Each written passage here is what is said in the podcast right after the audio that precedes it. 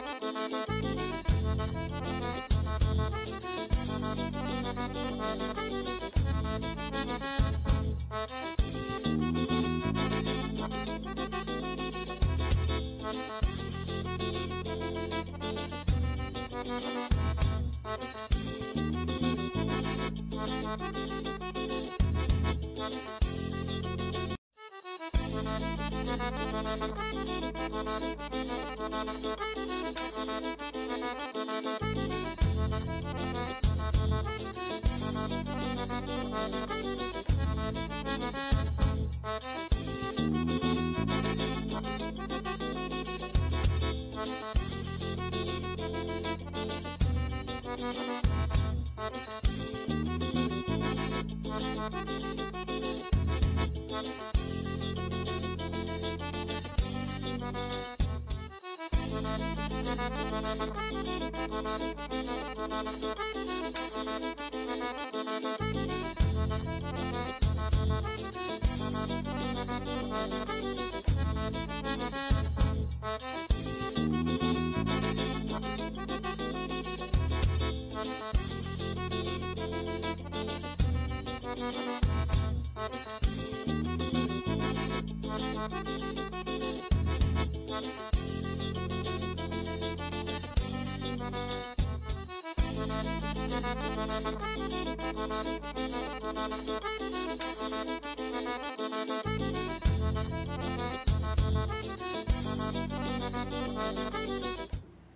Chegamos, Edgley. Ao vivo para o Brasil e para o mundo. Em mais um Cash Arretado, Estamos Kaique aqui. Ferreira.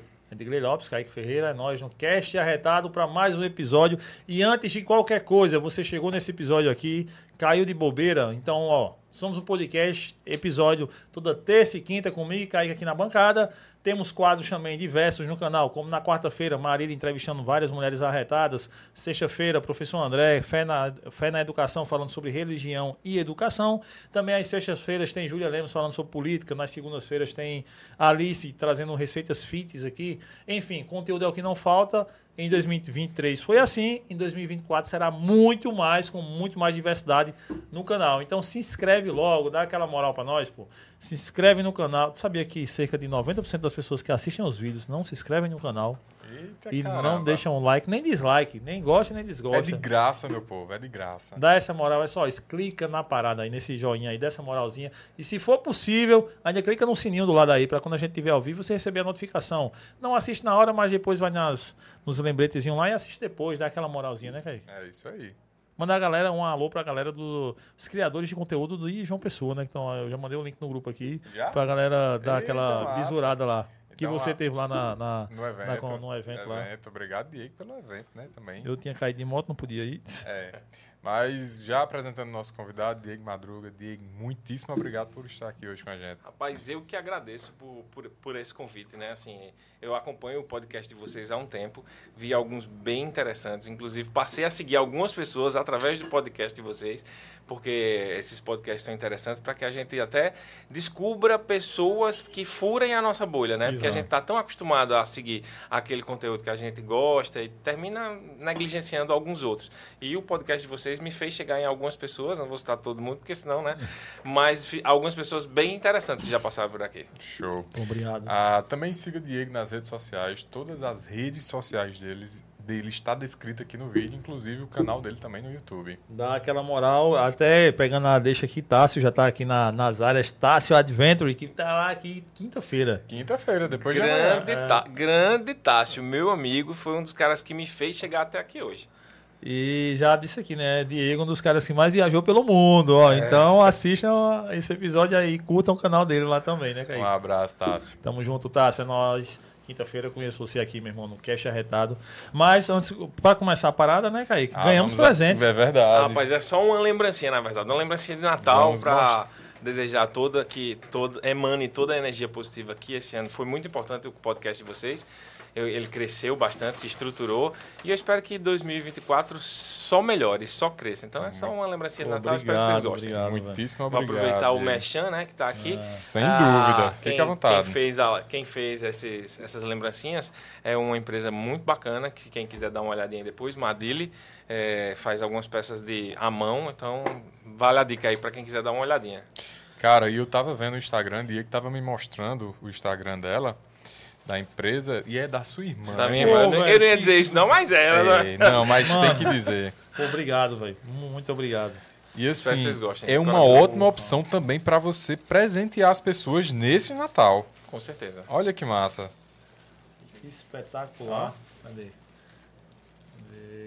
Cadê? A corta ali tá nessa. Vai, Eric, joga pra, pra Mostra nós. ali, mostra ali. ali. tu mostra Aí naquela, Kaique. fácil. Naquela, Kaique. Em qual? Ah, quer mostrar nessa de Diego aqui. Vai, Ah, vai, tá. Levanta aí. Aqui, ó. Aqui, ó. Aí. Que massa. Muitíssimo obrigado, Diego. Que bom, Cara, espero que vocês usem, que vocês gostem. lindo. O Espírito Sem Santo dúvida. aqui. Pô, que massa, velho. Obrigado, obrigado. Ah, vou curtir demais. Ficar lá no meu quarto. Cara, e eu do meu quarto vai pro quarto das minhas filhas, elas vão tomar conta desse aqui. Com certeza elas vão tomar conta. É, aí vai Faz ficar lá no quarto delas, na porta do quarto delas lá. Cara, que lindo, que lindo. Que bom, Muito gostaram. Pô, muito obrrilhado. Parabéns pra Madile. É Madile, Ma- Madile. É arroba Madile, né? É, é madile.studio. Ponto estúdio. Arroba madile.studio. Vamos dar aquela moralzinha, galera que tá chegando no chat, Geografia Paraíba, todo mundo sócio, João, Grande, Gabriel. todo mundo. É, cara, obrigado. Espetacular, daqui a pouquinho eu vou fazer um post no Instagram. E eu tenho um, um- um sentimento muito especial pela questão do Espírito Santo, porque meu pai usava um Espírito Santo no Ah, peito, ele tinha um cordão. Aí quando eu ganho Então, algo sobre o Espírito Santo, eu. Foi na música, acertou. Foi, foi. Total. Que bom. Tiro certeiro. É, não tem como o Espírito Santo não agradar, né? É. Que bom que gostou. E para começar esse papo, galera, é, se você quer produzir conteúdo para internet, vamos fazer agora para quem paga as contas, ajuda a pagar. Estúdio Arretado, se você quer produzir conteúdo para internet, por exemplo, um podcast, sei lá, vai que você queira fazer, e acha que é muito difícil, tem que comprar câmeras, microfones, comprar Vitor, Eric ali para ficar lá, enfim, tudo isso não é preciso. Basta você clicar nesse link aí na descrição do vídeo, que a galera do Estúdio Arretado vai te passar todos os valores e planos, como funciona no estúdio para você produzir conteúdo, não só vídeos para a internet, mas também conteúdos avulsos para a internet. E se você vê o Cash Arretado por aí, siga em todas as plataformas, a gente tá por aí, TikTok, todas elas. Até no OnlyFans acho que a gente vai fazer uma também, né? Eita, danada. Porque tá tudo que é plataforma. É, então mas lá vamos botar você pode aí. vender só as imagens dos pés e tá É, tudo certo. tá não tudo- necessariamente precisa ser aquilo que Botar a gente uma associa ao, aqui no chão, vendo os pés, né? Então tá massa demais. Vai que, né? Mas procura a gente, vai que você encontra a gente por lá também. Cast Arretado.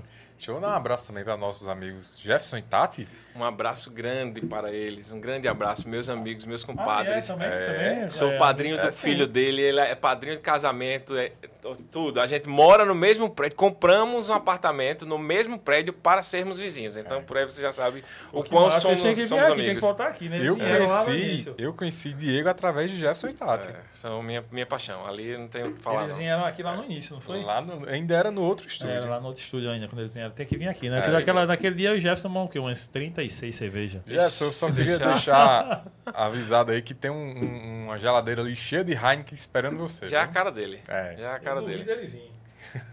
Duvido ele vir pra, pra, pra gente fazer isso. Ah, já deixa o convite. Jefferson, tá? Voltem aqui. Queremos vocês aqui.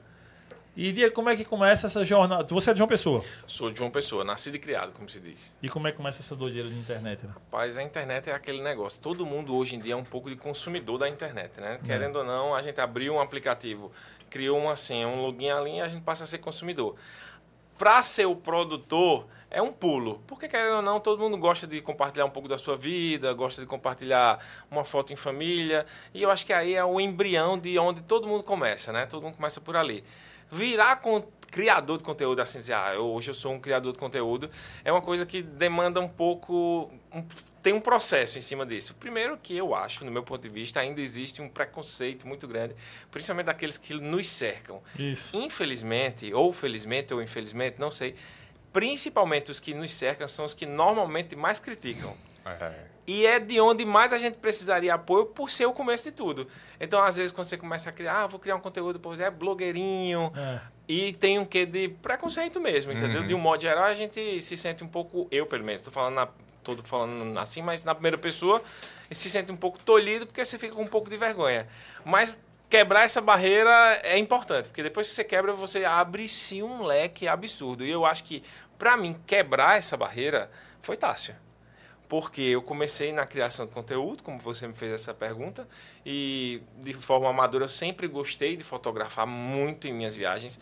Gravo vídeos desde sempre. Meus amigos de longa data sabem que eu tenho arquivos de vídeos de festas de, de, da tempos. vida, da vida. De vez em quando eu boto assim, ó, essa aqui foi há 20 anos atrás e o povo fica maluco, porque eu sempre gostei. Agora, passar a divulgar, né? Você, É um processo. É um processo. Quando eu parti para o YouTube, que eu criei um canal antes da pandemia, mas ele ficou des- desativado lá por muito tempo, o, a pandemia veio para mexer na cabeça de todo mundo e era um desejo de, ah, vamos começar a criar aqui e vamos ver no que vai dar. E foi a partir de lá que eu conheci Tássio. Sim. É, por isso que eu digo é uma peça muito importante na, nessa criação de conteúdo. E ele, não lembro exatamente como foi, mas foi ele que me achou em algum lugar, em algum vídeo, e disse da existência do grupo, que hoje vocês fazem parte, é, incentivou, a gente se conheceu pessoalmente, e foi a primeira pessoa assim que eu fui conhecer por causa da internet. E ele disse, vamos gravar, vamos gravar. E começou a me levar para ajudar ele a gravar os vídeos dele. Como, bora, no sentido Uhum. de que eu também aprendesse. E a pessoa começa a ver Tássio gravando, passa na rua, o povo, Tássio, que é impressionante, viu? Vocês perguntem a ele aqui, quando ele faz live no meio da rua, a cada 20 minutos alguém grita, passa no carro, Tássio, Tássio, o bicho é, é sensacional, estrela, estrela, estrela. E aí, o, incen- Jumpstar. o incentivo dele me fez realmente continuar, porque todo mundo passa por uma fase de, pô, eu produzo, a- normalmente a produção não é tão boa, porque você não tem aquele, aquela expertise, eu publico e não tenho audiência. Então é um pouco frustrante para quem cria conteúdo. Eu produzo, perco um tempo, publico e não tenho audiência. É, mas Tássio foi quem me fez virar essa chave, porque ele incentivou ao ponto de dizer, bora, dá, olha eu aqui, vamos, vamos, vamos crescer, faz isso, muda isso. E aí a, a coisa foi tomando um volume maior, entendeu? Então, assim, eu dedico muito do meu, do, de ter continuado por causa dele. A- a- aconteceu com a gente também no início, viu, Diego? A gente convidava os amigos, os amigos diziam que não. Ou dizia que vinha e não vinha, ou dizia logo que não vinha. Aí a gente foi convidando o pessoal de fora, o pessoal de fora foi vindo, aí a Exatamente. gente se empolgou. Eu via Exatamente. muito disso, é, tipo, não tinha audiência, ah, beleza. A gente também não tava entendendo. Tipo, quando você tá começando a parada, eu não sei se com você foi assim, mas você também tá entendendo como é que funciona tudo, Sim, né? com pô? certeza. E, e na minha visão, é, o público paraibano, é, entre aspas, nordestino, eu acho que consome muito conteúdo curto. Tipo assim, é Instagram, TikTok, Uhum. pá. Mas quando vai para conteúdo mais longo, YouTube já não é, eu acho, né? Já não é tanto. Então a gente não mexia, porra, não fazia nada no Instagram nem nada para divulgar o canal. Uhum. Porra, nada, só fazia as, as lives e tal. Então, com isso tinha pouca audiência Uhum. no canal. Com isso a galera também não queria vir. Tipo, acho que a galera até entre aspas, hypada aí. É, acho que ficava, não, pô, vou me queimar nesse canal, vou lá, não tem ninguém vai ver essa parada, né? É, o- Até poder entrar no Instagram. É, as pessoas têm um preconceito em relação a números. É. E é uma coisa bem. Eu tenho uma amiga minha, Cibele, que eu também conheci através das redes sociais. Ela hoje trabalha na PBTU, ela tá no grupo, é, tem canal e tal. E eu já conversei, tive esse papo cabeça com ela, dizer assim, como as pessoas valorizam os números e não a produção de conteúdo, não a pessoa, não quem você consegue passar, o conteúdo que você consegue botar ali nas suas redes sociais. As pessoas valorizam simplesmente os números, porque se você se você eu se eu tenho um número expressivo, muita gente me dá valor, mesmo que o meu conteúdo seja um conteúdo duvidoso, Uhum. Sim, né? Du- Eu sim. não vou dizer, eu vou posso usar um adjetivo diferente desse, mas um conteúdo duvidoso, porque bom ou ruim, cada um faz seu julgamento, né? Exato. É, porque eu posso achar que essa água é ruim e a Edgley achar que a água é boa. Então, não posso fazer esse julgamento. Mas tem uns conteúdos por aí que a gente acha bem duvidoso. E, mas tem número. E as empresas, as pessoas valorizam por vezes apenas os números. Então é uma coisa que a internet é ruim porque faz com que as pessoas, inclusive, tenham problemas de saúde mental. É uma É. coisa que não é muito discutido isso, mas que aflige e atinge muita gente. E esses números, não sei se vocês vão concordar comigo, muitas vezes é, é, tipo até injusto como se é tratado. Porque, por exemplo, você vai pegar o nosso vídeo que, que mais tem visualização, 240 mil visualizações. Uhum. Porra, viu pra... É. Aí quer dizer que um vídeo que tem 100 não vale a pena? Mas, mano, se liga. 100 pessoas numa Obrigado. sala, e aí eu vou pegar a métrica do vídeo. É Uma, em média, nosso papo dura uma hora e vinte, uma hora e meia. A média é essa. Uhum. Dessa uma hora e vinte, uma hora e meia, eu tenho 40 minutos assistido ali. Ah, eu consigo ter uma retenção de 40 minutos. Aí eu já pensei, pô, você ter 200 pessoas numa sala por 40 minutos assistindo um conteúdo. Mano, qual palestrante não iria querer estar numa sala dessa? Quando- Exatamente. né? Então, tipo, Exatamente. quando eu comecei a entender isso, é que eu disse, não, peraí, não é só os milhares e milhares que... Não, pô, cara, 100 pessoas que assistem, 200, 50 pessoas, mano, 30, é muita gente. Bota dentro de uma sala. Oxe, né, multiplique isso, vê- pessoas e não um. números. Inclusive chegou uma pizza aqui para vocês, tá um pizzazinha. cheiro maravilhoso. Já tem uma fatia aqui na minha frente. Já já eu como ela. É, Vamos jantar, meu povo. aqui é bacana, viu? Pizza, refrigerante, tá tudo, tudo andando aqui. Mas, infelizmente, os números são importantes, né? É um fato. É, as empresas... Não, digo enquanto produtor, né? A gente Não, se apegar a isso, enquanto né? produtor não, mas em- porque se a gente tem que se apegar àqueles conteúdos que são relevantes Sim, para sim, você. sim, sim. Quantas vezes você não deve ter assistido um conteúdo que nem era hypado, não era estourado, não era, não estava entre os top ali e gostou? Sim, sim. Né? Por, né? Então, assim, é, é, infelizmente os números são importantes, eles são importantes. As empresas compram os números porque é a parte Sim. comercial da internet, que é pouco divulgada É, e pouco. A gente não, não está entrando nesse mérito. Se for entrar para o mérito da, da parte comercial, realmente os números são importantes.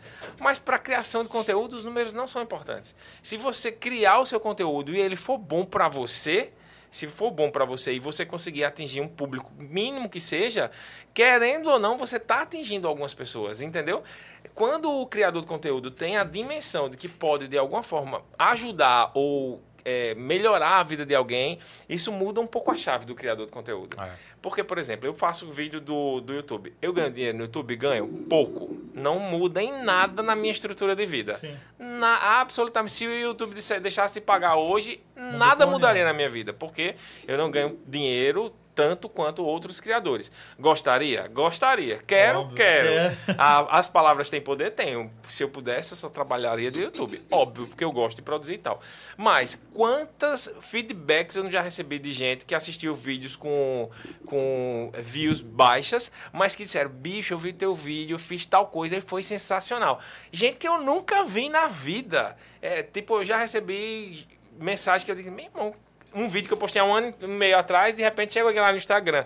Eu assisti teu vídeo, não sei o que, eu tô no Peru e eu fiz exatamente o que tu fez e deu certo. Essa sensação para o criador de conteúdo é indescritível. Se você chegar ao ponto, e eu não estou dizendo que é fácil nem que eu consigo, mas se o criador de conteúdo consegue chegar ao ponto de produzir e sem se, sem se preocupar 100% com o retorno financeiro daquilo, o criador de conteúdo, eu digo que ele deu um passo na frente na vida pessoal.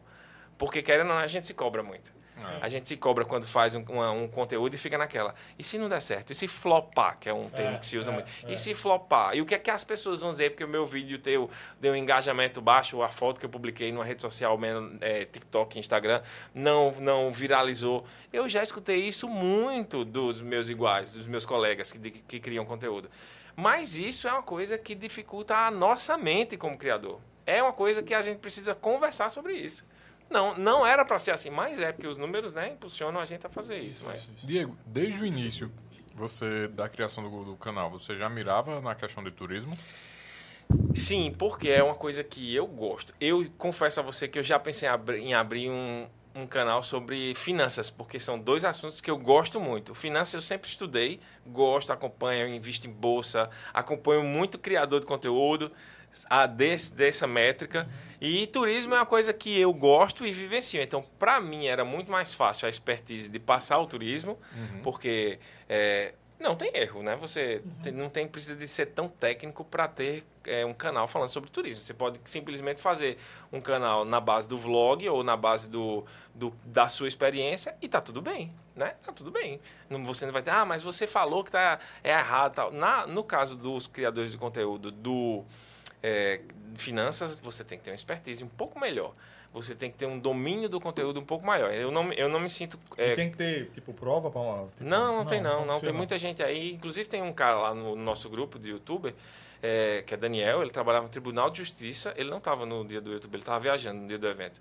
Ele trabalhava no Tribunal de Justiça e hoje ele só cria conteúdo de finanças. É um cara bem bacana, assim, super, tem expertise massa. É uma coisa específica dele. É, assim, ele é sobre finanças, É principalmente. Daniel.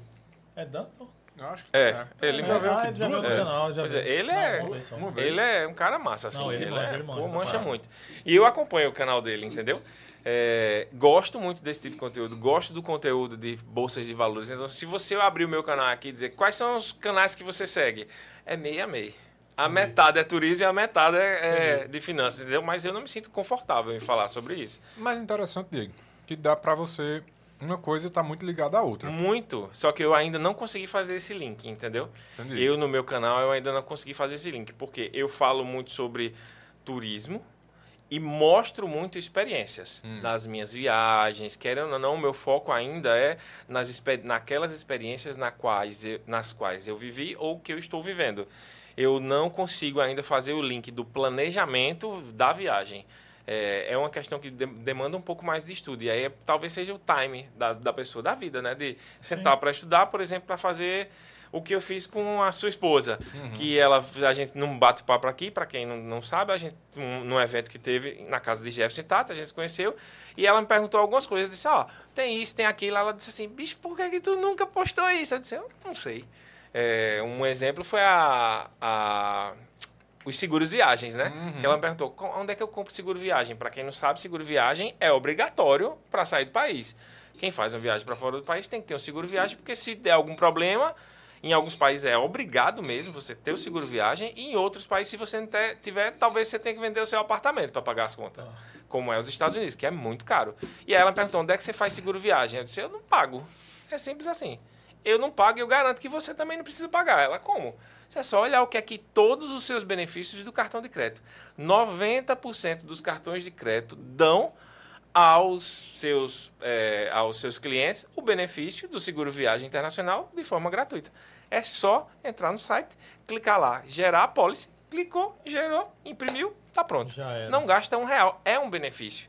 Assim como tem garantia Mas também 90, 89% desses 90% não.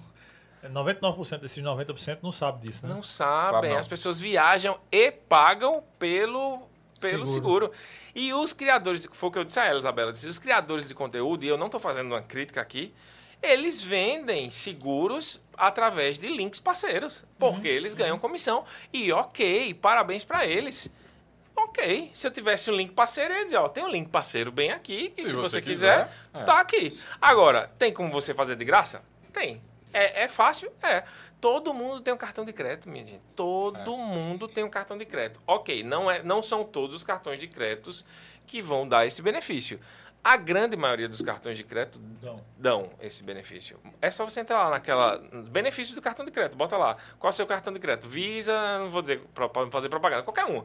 Entra lá, aí olha qual é, seu, qual é a sua bandeira, quais são os benefícios. É muito benefício. É, às vezes, desconto em, é, em seguro de mala, é, garantia estendida para compra de aparelhos de televisão, por exemplo, aparelhos eletroeletrônicos, você, a gente vai na loja, lá na Magazine Luiza, lá, aí o cara diz assim, ah, se você pagar mais 250 reais, você tem mais um ano de garantia estendida. é. Nunca paguei. Nunca O paguei. cartão já dá isso. Tá, é só- agora você tem que gerar a pólice Sim. e comprar com o cartão. Mas tá lá. Deu problema, você liga para aquele número do cartão. Ó, tô com um problema aqui, eu fiz uma compra nota fiscal tal, cartão tal, do mês tal, minha apólice de seguro cobre. Como é que faz? Eles vão providenciar. E providenciar, eu já usei.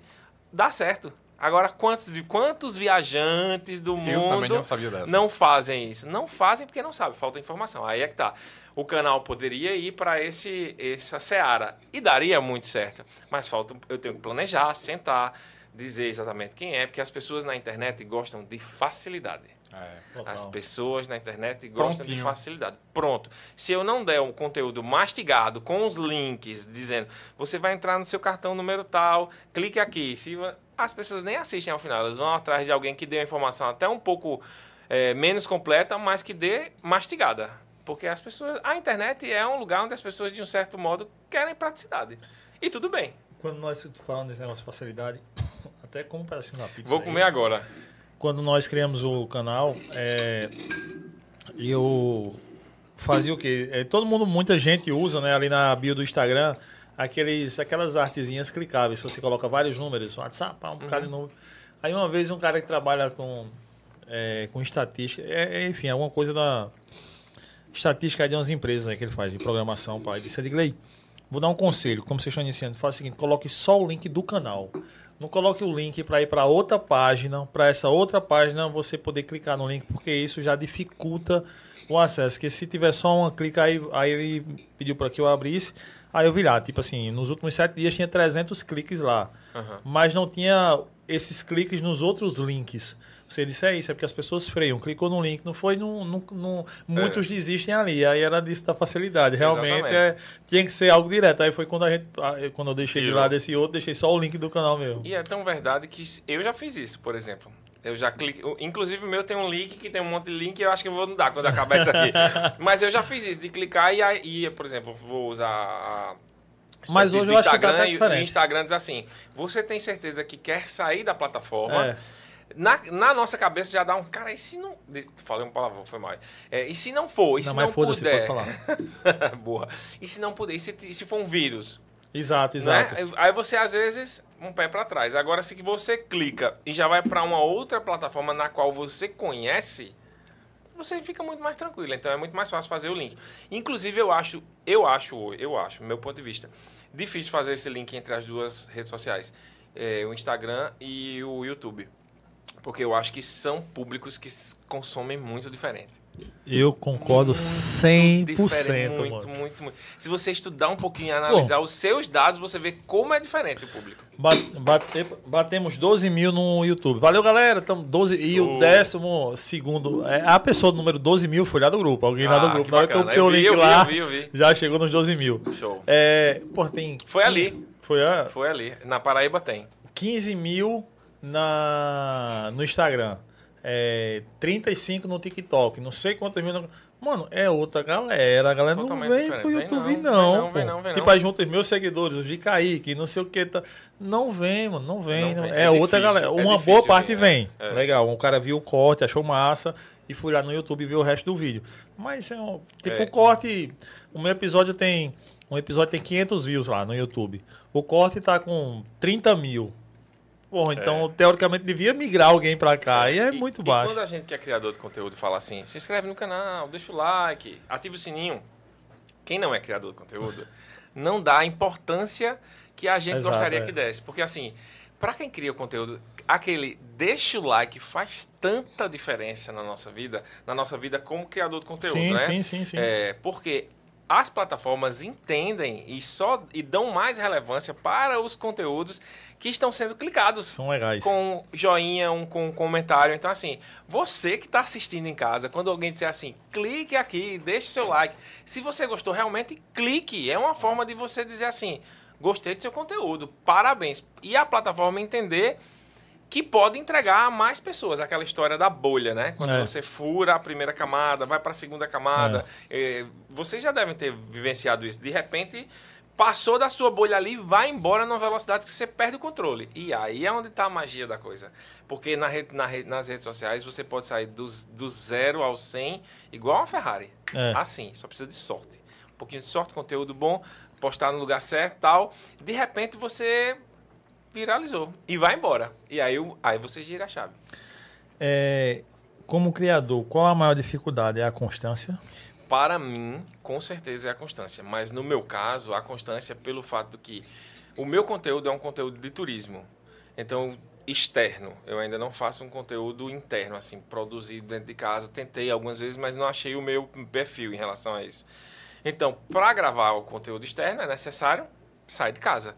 Sair, Sim. andar, bater perna, conhecer lugares novos, é, ir para lugares onde as pessoas gostariam de ver aquele conteúdo. E tudo isso demanda tempo, dinheiro, é, custo de produção, que as pessoas que estão em casa, às vezes assistindo, não conseguem é, imaginar, né? Esse, é, o time e o tempo que você gasta para gravar, às vezes, 10 minutos. Você vê, ah, 10 minutos, às vezes você passa o dia inteiro. Uhum. Você passa o dia inteiro, porque você se desloca, vai para, por exemplo, se eu vou gravar Pintibu, eu vou ter que pegar um carro, vou ter que ir até lá, vou, vou ter que entender como é, vou andar, sobe um drone, desce um drone, grava não sei o que, aí o áudio ficou ruim, aí você volta para casa, junta 35 minutos, transforma em 15, ajusta num lugar, bota áudio, ajusta. Quando você vai ver, deu um trabalho violento. É.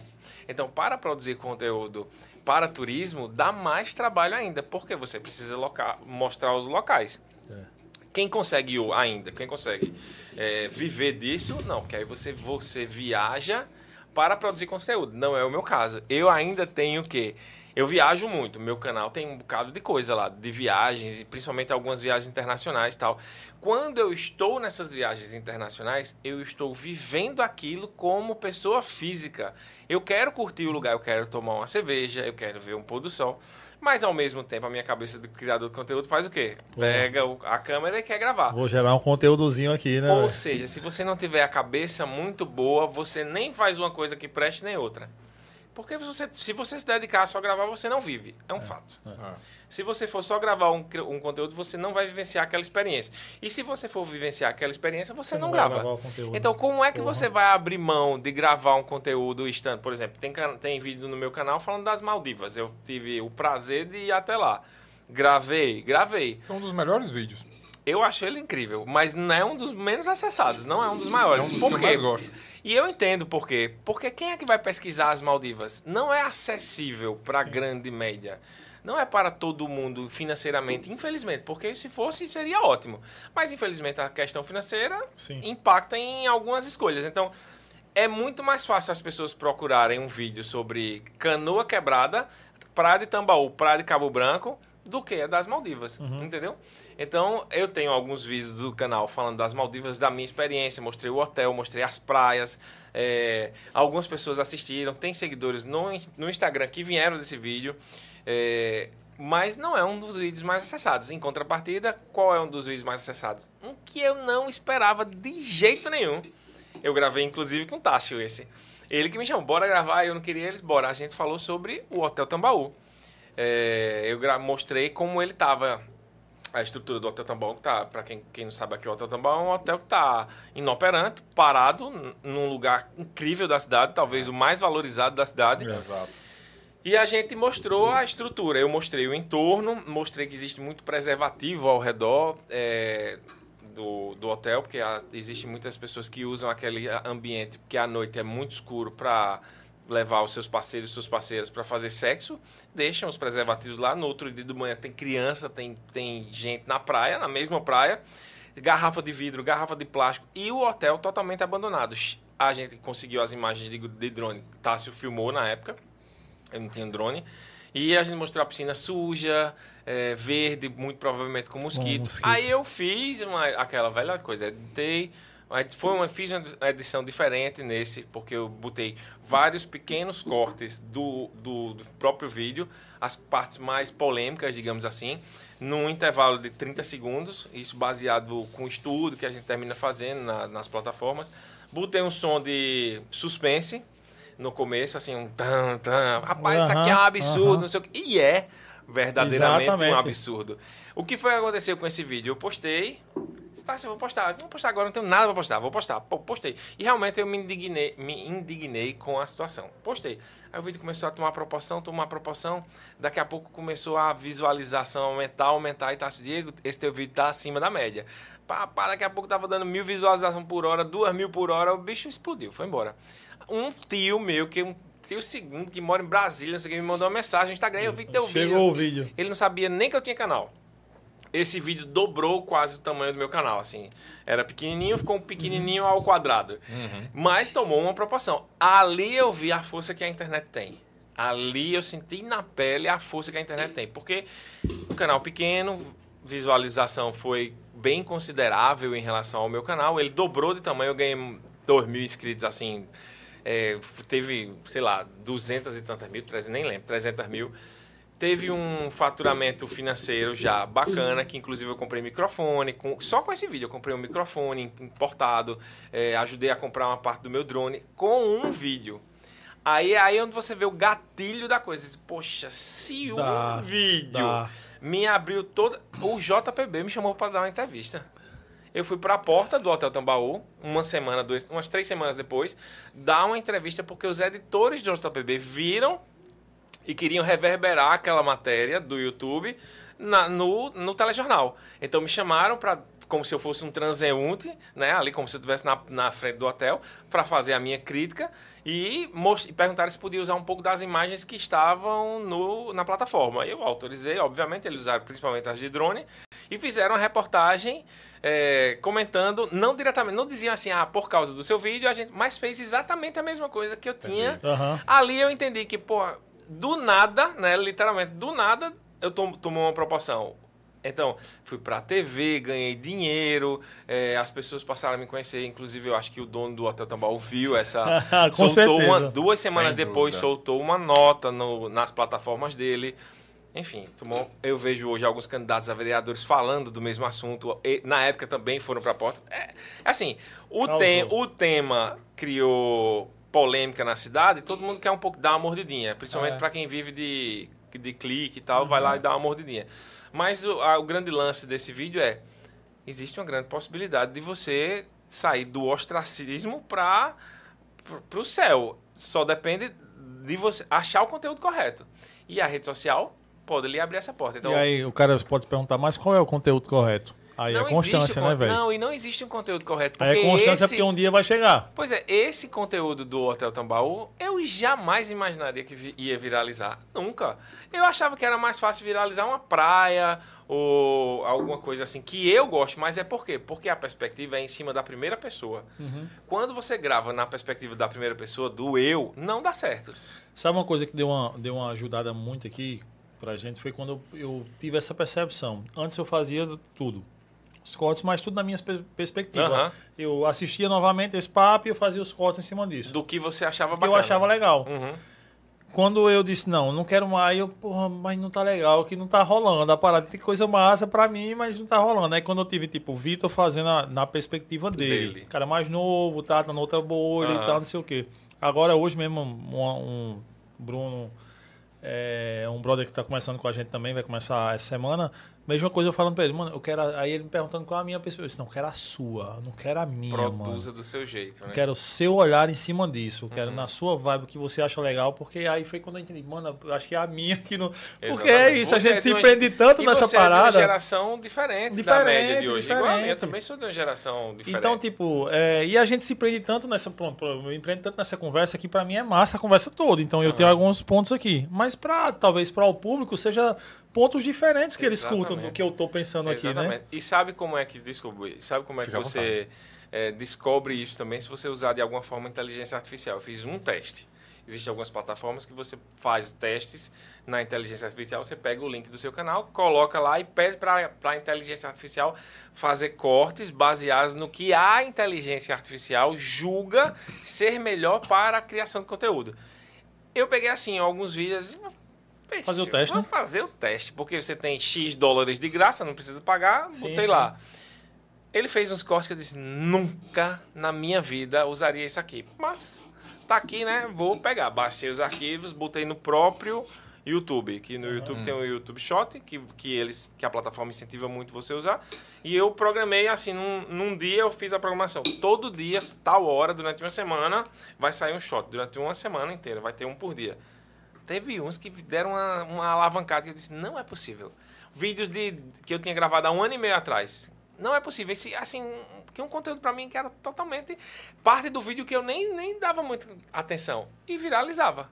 Ou seja, a minha perspectiva é diferente da perspectiva de, dos outros. Exato. E a gente tem que entender que na rede social é isso. Agora, a partir da hora que o criador de conteúdo consegue fazer o conteúdo girar de acordo com, os- com o que ele gosta e as pessoas se identificam, aí é aí que eles estouram, entendeu?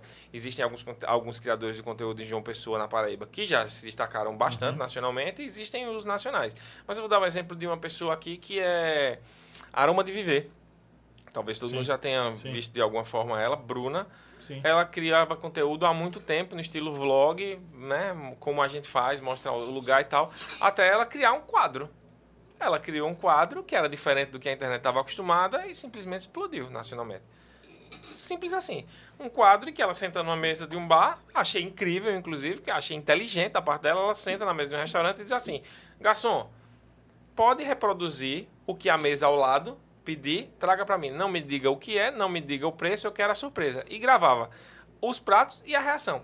Ora, a- o brasileiro tá acostumado com a novela da Globo, minha gente. É. A gente gosta de acompanhar a novelinha. Ela conseguiu criar um quadro que prenda a atenção na primeira chamada. Você vai ficar até o final para saber. Inclusive, ela mostra a conta no final. A curiosidade. Ah, Eu sempre ficava, assistia todos pra ver quanto foi que ela pagou aí. Quero Uhum. mesmo ver quanto foi isso aí, entendeu? Explodiu nacionalmente no TikTok. Foi. Inclusive tá hoje na- no evento do TikTok nacional que tá tendo em São Paulo. Explodiu. Parabéns. Ela achou, ela achou É. é, o time certo dela, né? Sorte dela. Se a gente achar o nosso, talvez não tenha achado o meu, vocês não tenham achado o de vocês. Se a gente achar, É. né? Você falou uma coisa que, que lembrou muito a- a- o que a gente está vivendo hoje, especi- especificamente hoje. Sai uma notícia, todo mundo quer tirar uma mordidinha. E aí tá o caso de Cariane agora, né? Sim. E aí você vai na internet e já tá um monte de gente falando sobre o assunto. E reverbera o que ela fala, e reverbera É. o que o outro fala, e republica, e bota a cara. Mas as pessoas precis- as pessoas querem o like, porque dá dinheiro. É. Abre uma porta, né? Abre essa porta. É uma coisa que tem que ser dita. Muita gente nem sabe o quanto se ganha, mas ganha muito dinheiro. Criador de conteúdo, aqueles que conseguem se destacar, ganham muito dinheiro.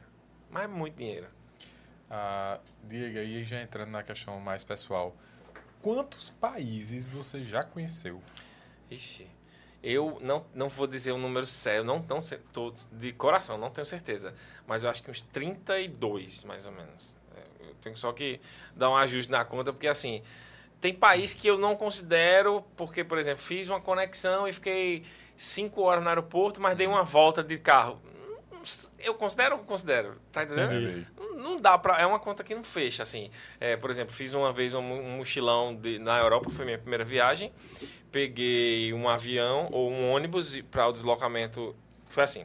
Fui passar o Réveillon em Praga. O, o voo de Praga do dia 2, 3 foi cancelado no dia 1. Não tinha o que fazer. E a gente tinha que estar nos outros países para chegar no final e voltar para o Brasil. A gente saiu loucamente atrás de um carro que levasse a gente até o próximo destino, que seria de avião. Então a gente se deslocou por alguns, uns- alguns lugares, passando por uns dois países, parava, no posto, eh, passava de carro e via uma, alguma parte de um país importante e tal. Mas aí é que tá, você conheceu ou não conheceu? É, é- é um número que para mim não fecha, pessoalmente mesmo. Eu não tenho certeza se eu posso contabilizar que eu conheci aquele. Passei de carro, deu, tem até foto. Mas eu conheci? Eu não sei, entendeu? Então, assim, é um número que não é redondo na minha cabeça, nesse sentido, entendeu? E aí eu já volto de novo para a questão do produ- produtor de conteúdo. E aí eu vou tirar uma dúvida agora que é minha em relação ao canal aqui mesmo. Uhum. A gente, tava, a gente tem vários quadros diversificados durante a semana. Sim. E aí eu estava criando, iniciei com o Clube do Livro, Sim. depois eu fiz umas aulas de política Uhum. e depois a gente estava mostrando os pontos turísticos de João Pessoa. Uhum. Na tua experiência, com o teu conhecimento do YouTube, essa questão de diversificar o conteúdo, isso é benéfico, isso não é benéfico? Porque eu noto que, por exemplo, eu acredito que se eu tivesse no Clube do Livro tivesse mantido uma constância maior no Clube do Livro e tivesse com o Clube do Livro até hoje, tivesse perspectiva de mais tempo ainda no Clube do Livro, seria melhor do que eu diversificar o conteúdo? Que, qual a su- a sua opinião sobre isso? Olha, baseado no que eu já li, e tem alguns canais, inclusive um cara que se chama Kaique, que fala muito sobre produção de conteúdo na, na internet. trabalha com, com o Rico? Não, não, ele tem um canal que fala sobre. Eu, eu vou mandar o link pra vocês. Sobre produção de conteúdo para o YouTube. Ele tem um canal que dedicado a isso. Eu assisto muitos vídeos dele. Não dá certo. E faz sentido o que ele diz. Não dá certo, assim, misturar tantos conteúdos. Por quê? Porque o cara que vem assistir um conteúdo de política é um, é um cara que gosta de política. E ele vive aquela política, ele gosta daquele debate que É. fala de- do prefeito tal, da esposa do prefeito, que, que tem, foi parar no Tribunal de Contas. Esse cara gosta, ele vai desligar ali, ele vai conseguir conversar com os amigos deles a respeito disso, ele vai consumir mais matéria sobre isso. É um cara que gosta de política. Muito provavelmente ele não vai gostar de culinária. Então, como é que ele vai se inscrever no seu canal? Ele até se inscreve quando ele achar um, um podcast bacana. Ah, vamos inscrever, pô, foi massa esse podcast. Aí ele fica lá. Se for um cara que está ativo na rede, de repente aparece culinária, faça um bolo de chocolate com calda fria. Faça uma cocada. Ele... Já é isso, não quero mais ver. Aí desinscreve, entendeu? Não atinge o mesmo público. Isso é uma perce- eu É o que eu acho, né? É, um- é o que eu acho. Eu acho que é muito mais vantagem, por exemplo, Aqui é um podcast que fala de temas variados. Então dá para fazer conteúdo falando sobre a cidade e tal. Mas se você começa a, a- a diversificar demais, eu acho que perde um pouco da captação do, do público. Sim. Se você for olhar os grandes pod, Podpar, vamos dar um exemplo dele, que É. é um dos maiores do, É do o Brasil. maior. Não sei se ele é Eu o acho que é maior. o maior. É o maior. Pronto. Podpar produz conteúdo podcasts. Só. Você assiste porque você quer ver aquele tipo de conteúdo. Ele fala com todo mundo, do político ao empresário, com todo mundo. Hoje Mas eles têm é- quadro tipo nosso, mas igual nosso também, tipo, igual nosso assim, nós que eu que saí dando uma olhada num dele no Flow, tipo de podcasts, mas de quadros. Aham. Tipo as arretadas, é uma mulher, é um podcast de só de mulheres. Sim. Eles têm Defante na cozinhando, mas é tipo um podcast Defante cozinhando para um cara. Eles seguem a mesma É linha, a mesma, concorda? é tipo é a linha que a gente Exatamente. pegou, tipo, ah, com o Julian entrevistando o Cícero, entrevistando a galera, é nessa mesma pegada de podcast, mas É, você tá certo. Se for na linha de Exato, podcast, sem exato, ser assim, ah, eu não exato. vou mostrar fazer um bolo. Mas se Exato. ela fazer assim, ah, eu vou mostrar fazer um bolo conversando com o Kaique, falando sobre turismo e tal. Na verdade, ela não Exato. tá mostrando bolo. Ela É tá batendo um papo. Então É, as pessoas, exato, todo exato. mundo quer ver o bate-papo. Então, Aí é uma, uma linha que se Perfeito. segue. Eu acho que tá certo. Existem outros, por exemplo, um da, daquelas meninas que é, ca- O é pode delas. pode delas. E aí eles botaram um quadro de um com um influenciador que vai na casa das pessoas. Conversar com a galera. O que acontece? Ali tem um link muito, muito direto que, não, que quem pode passar despercebido. Primeiro, aquele criador de conteúdo que vai na casa das pessoas mostrar o quadro que é Mostra Sua Casa, alguma coisa assim. Inclusive, eu já assisti alguns. Ele pega pessoas que já até passaram pelo podcast e que são pessoas que deram ibope no podcast. Exato. Querendo ou não, tem um link ali. Tem um, Tem a- um público dele já. é o mesmo público. É. As É. pessoas querem saber da vida de João. Ora, se a pessoa veio aqui e rendeu e quem assistiu, claro que vai querer ver a casa saber do um cara. pouco mais, exatamente. É, exato, aí é aí eles seguem na mesma linha. Eles não, não têm uma bifurcação dentro do canal. Então eu acho que a, a, a minha resposta para isso é: se for na mesma linha, dá certo. Se É. for em linhas diferentes, eu acho que você tende a. Se você falar só de livro e só de política, não- vai ter uma hora que o, o público vai, vai eu divergir. concordo, eu concordo. Entendeu? Dentro do que eu vou lendo também é isso. Tem muito que fugir disso. É, não. eu acho melhor manter a linha, no meu caso, turismo. Eu falo, meu canal é sobre turismo. Dá pra falar sobre problemas sociais da cidade de João Pessoa? Dá. Eu vou falar assim, eu inclusive é um tema que eu tô querendo fazer no meu canal. Porque todo mundo tá vendendo muito bem João Pessoa. Ah, João Pessoa, a praia é linda, João Pessoa. Mas e o problema de João Pessoa que ninguém mostra? Por que, que ninguém mostra o trânsito da cidade depois que os turistas chegaram? Estou fazendo um link com o turismo. Ok, João Pessoa é o destino. Eu já vi muita matéria assim. João Pessoa é o destino mais procurado. João Pessoa é, É, o terceiro destino do Brasil mais procurado. Ok, ok. João Pessoa é o terceiro destino mais procurado. Mas e os problemas que se acarretaram através dessa demanda que está vindo para a cidade? É um título que dá para criar falando sobre turismo, porque eu vou mostrar, ó, ok, João Pessoa tem praias lindas, mas não se engane que a perspectiva do, de quem compra imóvel aqui, é, os imóveis ficaram tran- 30% mais caros por É. causa disso. E quem é da cidade que não aumentou a renda em 30%? Sim. Vai para o subúrbio? Vai ter que se afastar das principais praias porque não tem condições de manter o padrão? E aquelas pessoas que estão circulando todo dia para trabalhar é, e o trânsito está aumentando, e está aumentando na cidade de João Pessoa. O trânsito Muito, em João porra. Pessoa está ficando insuportável. Parece verão o ano inteiro, porque no verão dá um boom, né? Parece verão o ano inteiro. Isso é consequência da quantidade de pessoas que estão vindo para a cidade. A cidade está se preparando 100% para receber esses turistas? Negativo. A quantidade de gente lá na praia de Cabo Branco, Tambaú e Bessa, se você for agora, vai ver muita gente dormindo nas praias, mendigos, tem muito im- imigrante em sinais. Isso não existia há cinco anos atrás. Isso já é um reflexo da divulgação da cidade, de um problema social maior. E isso tudo poderia ser retratado num único vídeo. Continuaria na linha do turismo, só que eu ia falar de uma forma, eu não vou dizer que é pejorativa, mas eu ia falar, eu ia mostrar uma realidade não mostrada. Mu- e eu lhe digo aqui, ó, anota, está gravado. Muito provavelmente seria um dos vídeos mais vistos. Se eu botar em prática esse vídeo, eu não tenho dúvida. Porque foge da média do que as pessoas estão acostumadas a fazer e a ver. Se você botar hoje, tem muito vídeo só sobre de uma pessoa, praia bonita, praia bonita, parece com não sei o que, parece com não sei o que, aqui ficou melhor. Mas o meu Hotel Tambaú, eu mostrei um lado negativo. Explodiu, porque a internet não tem aquele conteúdo. E é verdadeiro, eu não criei nada. Não é mentira da minha parte, eu só mostrei. Eu, como morador, tenho uma visão diferenciada do turista. Posso fazer um. Eu tenho essa ideia de fazer um mostrando todas as consequências negativas da divulgação do turismo para a cidade de uma pessoa. Trânsito, é, é, é, inflação imobiliária, é, inflação não, outro termo que usa é, é aumento do custo do, do imóvel, eu esqueci agora, me perdoem. Enfim, vários problemas. A- a- os imigrantes que estão aqui, a quantidade de pessoas que são pedintes nas ruas, o que as prefeituras têm feito em relação a isso, eh, os investimentos em praças que estão sendo feitos, como Bessa, por exemplo, tem vários parques paraíbas que são ótimos, estão sendo replicados em todos os bairros. Então tem muita coisa que se dá para falar sobre o turismo ali de uma forma diferente, de mostrar apenas a imagem Legalzinho. positiva, entendeu? Eu, eu tenho certeza que se esse vídeo for bem produzido, vai, as pessoas vão querer ir até o final assistindo. Ele é realmente algo que vai contra o que todo mundo tá indo. Que Mas você- realmente é todo mundo agora. Só fala bem. É, só fala Eu não bem. sei se vocês viram as estatísticas dos vídeos mais vistos no YouTube. O YouTube faz divulgação saiu essa semana. O sétimo vídeo, ou oitavo, não vou saber dizer a classificação exata, tem entre os dez.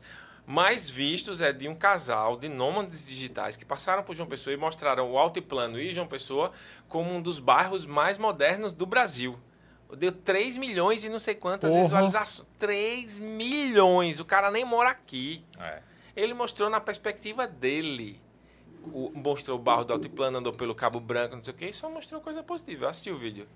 Mas é aquilo mesmo, eu conheço o altiplano. Sim, sim. O altiplano é, é lindo, parece Miami, assim. Você entra naquelas avenidas. É uma, é assim, parece na outra cidade. tem- Ma- Ma- Miami, né? Você tá entrando É. aqui. Mas, meu irmão, tem três ruas depois, eu mostro a você que altiplano é um, tem um negócio, assim, um- uma bagunça. Três ruas depois, pra dentro. Sim, não é sim, aquilo, não é aquilo. Aquilo ali é uma, é uma fração do que é o bairro, entendeu? Então, assim, a gente vende muito a cidade, vende muito, muito bem, mas existe um lado negativo que precisa ser dito também. Então, fazendo o link da pergunta, né?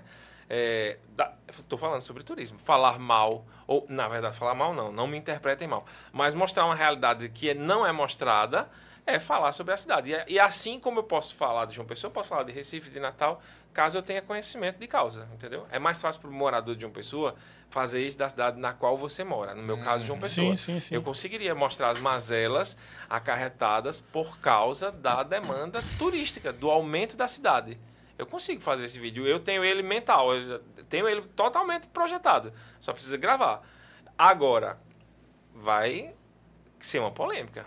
E as redes sociais gostam disso. Ah, total. Né? É o clickbait ideal. Exatamente. É. Grave logo. Tá? Antes, antes que alguém pegue essa ideia. É. Quando, quando vai gravar, tipo, é, meio que tu visualiza já o vídeo, ou tu chega lá no, na parada e vai ver o que é e pra acontecer Não, alguns eu visualizo e faço roteirinho, escrevo mesmo. Eu faço um roteirinho e tento gravar. Mas de um modo geral, praia, as que eu conheço, eu vou e gravo na tora, como se diz assim. Fui lá pra Camboinha, teve um vídeo que eu postei agora há pouco em Camboinha. Foi um dia que eu tava, não trabalhei eh, no meu emprego formal. E eu disse, não, vou gravar Camboinha porque no meu canal ainda não tem essa praia. Peguei meu carro, fui até lá e mostrei como chegar, quais eram as melhores formas de acessar. Mostrei a praia na maré cheia, diferente que a grande maioria mostra na maré baixa, né? Pra dar o contraste. É, e aí mostrei barzinho e tal, subi o drone, mostrei as imagens, ok. Tipo, mostrei a praia que eu conheço. Uma praia que eu conheço. Agora, se eu for para um lugar que eu não conheço, eu tendo a dar uma lida para não negligenciar tanta informação, porque eu já fiz isso, entendeu? De chegar em casa e pesquisar depois, eu disse, não estou acreditando que eu fui nesse lugar e, tipo, eu não fui na próxima esquina, porque eu não tinha pesquisado, entendeu? Caramba, tinha isso e isso pra mostrar é. e eu não sabia. E não, e não vi também. E não vi. É. Mas hoje em dia eu tento dar uma pesquisada um pouco melhor. Diego saberia dizer qual foi a melhor viagem que você já fez na sua vida? É muito difícil, né? Não? É difícil, diante de tantas, né? É muito difícil, mas tem algumas que eu gosto muito. Por, Vamos, vamos, vamos especificar. Nordeste. É, o Nordeste é sensacional. Sou apaixonado. Mas o litoral do Rio Grande do Norte merece muito destaque. Tem lugares assim que você diz, não, não é possível que isso aqui seja assim. É, Chui Brasil, Tal Paradise, é um negócio que você vê aquelas nascentes do rio no meio do nada. Porque para chegar, para quem não sabe o que estou dizendo, são nascentes do rio, é do rio Catolé, que você chega é, através de carro, não tem acesso à internet. E a, eles utilizaram as nascentes dos rios para fazer é, tipo um, um balneário. Um day use. Um day use. Eles vendem como day use, mas fizeram tipo um balneário. Só que com estrutura absurda, Uhum. assim, lindo. Uma lâmina de água baixa. Acho que em alguns pontos chega na altura da cintura, em outros um pouco menos. Mas água transparente. Areia branca, branca, branca. E uma estrutura de ao redor que eles vendem restaurante, que é, algumas petiscos, bebida e tal. E você passa o dia inteiro ali. Você parece que está noutro lugar, noutro lugar, assim, é incrível, é lindo, é, é, não- é, faltam adjetivos para você escrever aquilo. E aí você sai, cinco minutos depois, porque é um vale, você sobe um pouquinho assim e já está tudo seco ao redor. É. A terra é chão batido, vermelho, você anda duas horas para pegar acesso à internet no celular. É. Aí beleza, aí vai pra praia, aí tem o rio Punaú, do lado. É no mesmo município. O próprio rio vai bater lá.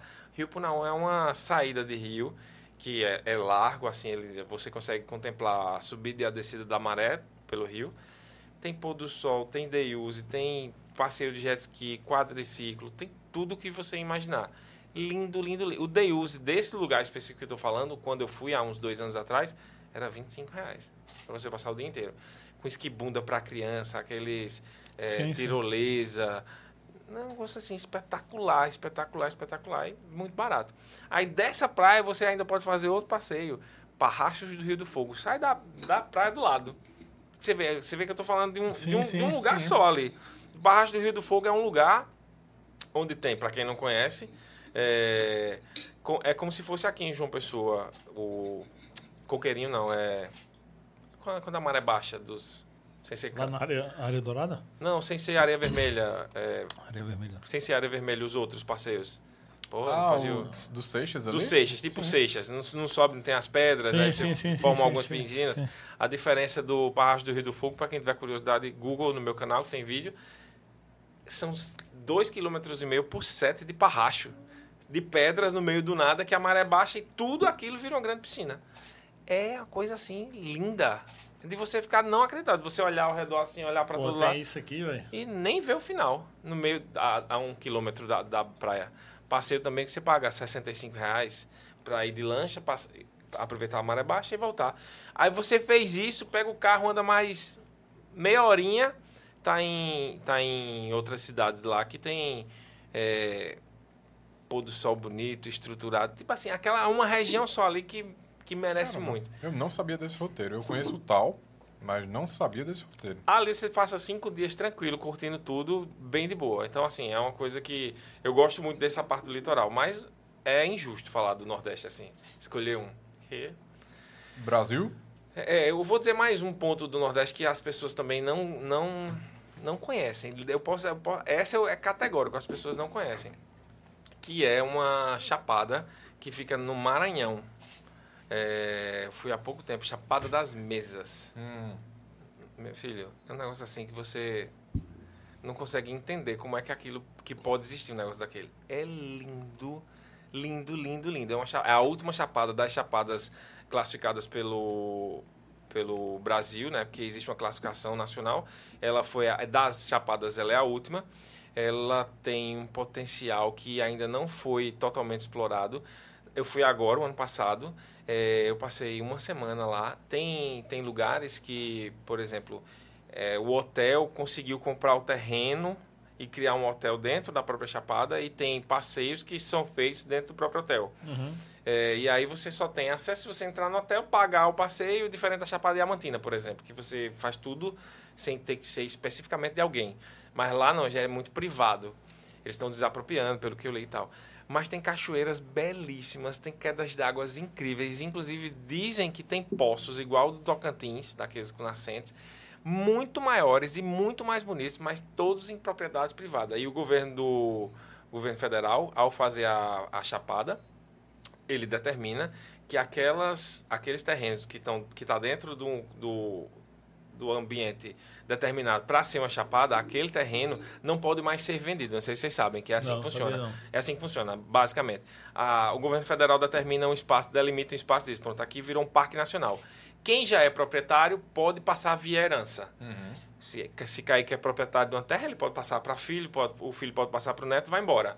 Pode ficar para o resto da vida. Mas Kaique não pode vender. Entendi. Se Kaique for vender, obrigatoriamente o governo federal vai desapropriar para virar parte do, da Chapada. Pelo menos foi isso que eu li a respeito quando entrei no site do Ministério do Turismo. Tem uma nota lá. Então, essa Chapada foi a última a ser feita. Então, imagina a quantidade de terreno privado Sim, já. É. E por ser terreno privado, as pessoas abrem se quiserem. Então, as mais belas cachoeiras, as mais bonitas, ainda ninguém nunca viu. E Porque cobram o preço que quiserem. também, Não né? cobram. O que os guias locais falaram é que as mais bonitas, as mais incríveis, e olha que tem muitas, viu? Muitas cachoeiras são descobertas até hoje por lá. Caramba. O guia que, que ficou com a gente em um dos dias, ele disse assim: Eu fui inclusive numa cachoeira recente, num terreno, não sei quem, da minha família, que eu nunca tinha visto. Que a gente foi andando, descendo a túnel, não sei o que, e achou uma cachoeira nova. Aí só que tem muito mato, sim, galho sim. quebrado, não sei o que, não dá para vender o, o passeio. Mas as que já são vendáveis, que já estão aí para qualquer turista ir lá e contemplar, vale assim uma semana. E é surpreendente, assim, é lindo, lindo, lindo. Ninguém nem fala desse lugar. E é no Maranhão. A Chapada Diamantina eu conheço e eu amei. A Chapada Diamantina é das chapadas a mais conhecida, a mais divulgada. Né? Então, assim, é mais acessível. Os, os- como é que eu posso dizer? Os influenciadores já foram, os artistas já foram, a mídia já mostrou. Essa é no interior do Maranhão. Quando você fala do Maranhão, você tem. A grande maioria tem preconceito. É. Aí não, o Maranhão tem o quê? Lençóis maranhenses. É, basicamente é assim que a gente compra a ideia. Uhum. Mas não é. Tem uma chapada lá que é incrível. É Exatamente. incrível. E, e quase ninguém vai. Eu conheço a Diamantina dos Veadeiros. A dos Veadeiros eu acho que eu não posso nem dizer que eu conheço, porque eu é peguei aquela? chikungunya no caminho pra lá. Ixi. Eu cheguei lá direto pro hospital. Aí A eu, dos Veadeiros está na minha lista do ano que vem, inclusive com passagem comprada. Só tenho a ida até agora. Falta a volta. aí eu quero voltar lá pra poder conhecer as Chapadas dos Veadeiros. É, esse ano eu vou, se Deus quiser, criar os conteúdos, conhecer a Chapada, mas eu acho que eu tenho só a volta de Brasília. Agora dá, dá conteúdo bacana, porque Dá. a cidade gira em torno de ET. É. Tudo é Sim, ET. sim, lá, né? É. E é um destino que as pessoas já procuram, entendeu? Uhum. Então, por exemplo, eu fui para essa outra chapada no Maranhão. No meu canal tem quase todos os passeios. Tá tudo lá. E dessa vez com uma qualidade melhor e tal. Então, são vídeos que vão dando é, fluxo no decorrer da vida. Para o resto da vida vai ter alguém pesquisando essa chapada. Porque quando você for lá e que contar pro seu amigo, seu amigo vai dizer, ah, eu, eu vou conhecer, vou procurar. E vai bater no YouTube para ver. É. Então é uma coisa que vai estar lá aí na constância, entendeu? É, só que uma chapada como essa que você acabou de falar, já tem muito conteúdo. Os grandes criadores já foram lá, já criaram. Não que não vale a pena você ir lá, conhecer e criar. Mas quando você entra no site, não é o seu conteúdo que vai aparecer, infelizmente. Porque tem essa classificação, né? Os mais vistos, os mais relevantes, então você vai lá para baixo. Talvez por, o fato de, por exemplo, o conteúdo do Hotel Tambal ter se destacado é porque não tinha igual. O conteúdo do, da chapa, da, dessa região do Rio Grande do Norte meu ter se destacado porque não tinha tantos, entendeu? Quando eu gravei, não tinha tanto conteúdo gravado. Se você procurar até hoje, tem pouca gente que me mostrou os lugares. Entendi. Então ele se destaca. Eu tenho um vídeo do- da Praia do Bessa. Um dia que eu tava de bobeira, eu disse, vou dar um mergulho. Aí fui, então vou gravar. Aí mostrei a praia com detalhe, ó, aqui é rua tal, aqui é melhor para estacionar, aqui não sei o quê.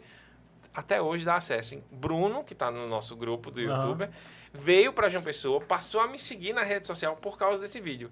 E depois ele. E Bruno é um cara que tem uma rede social considerável.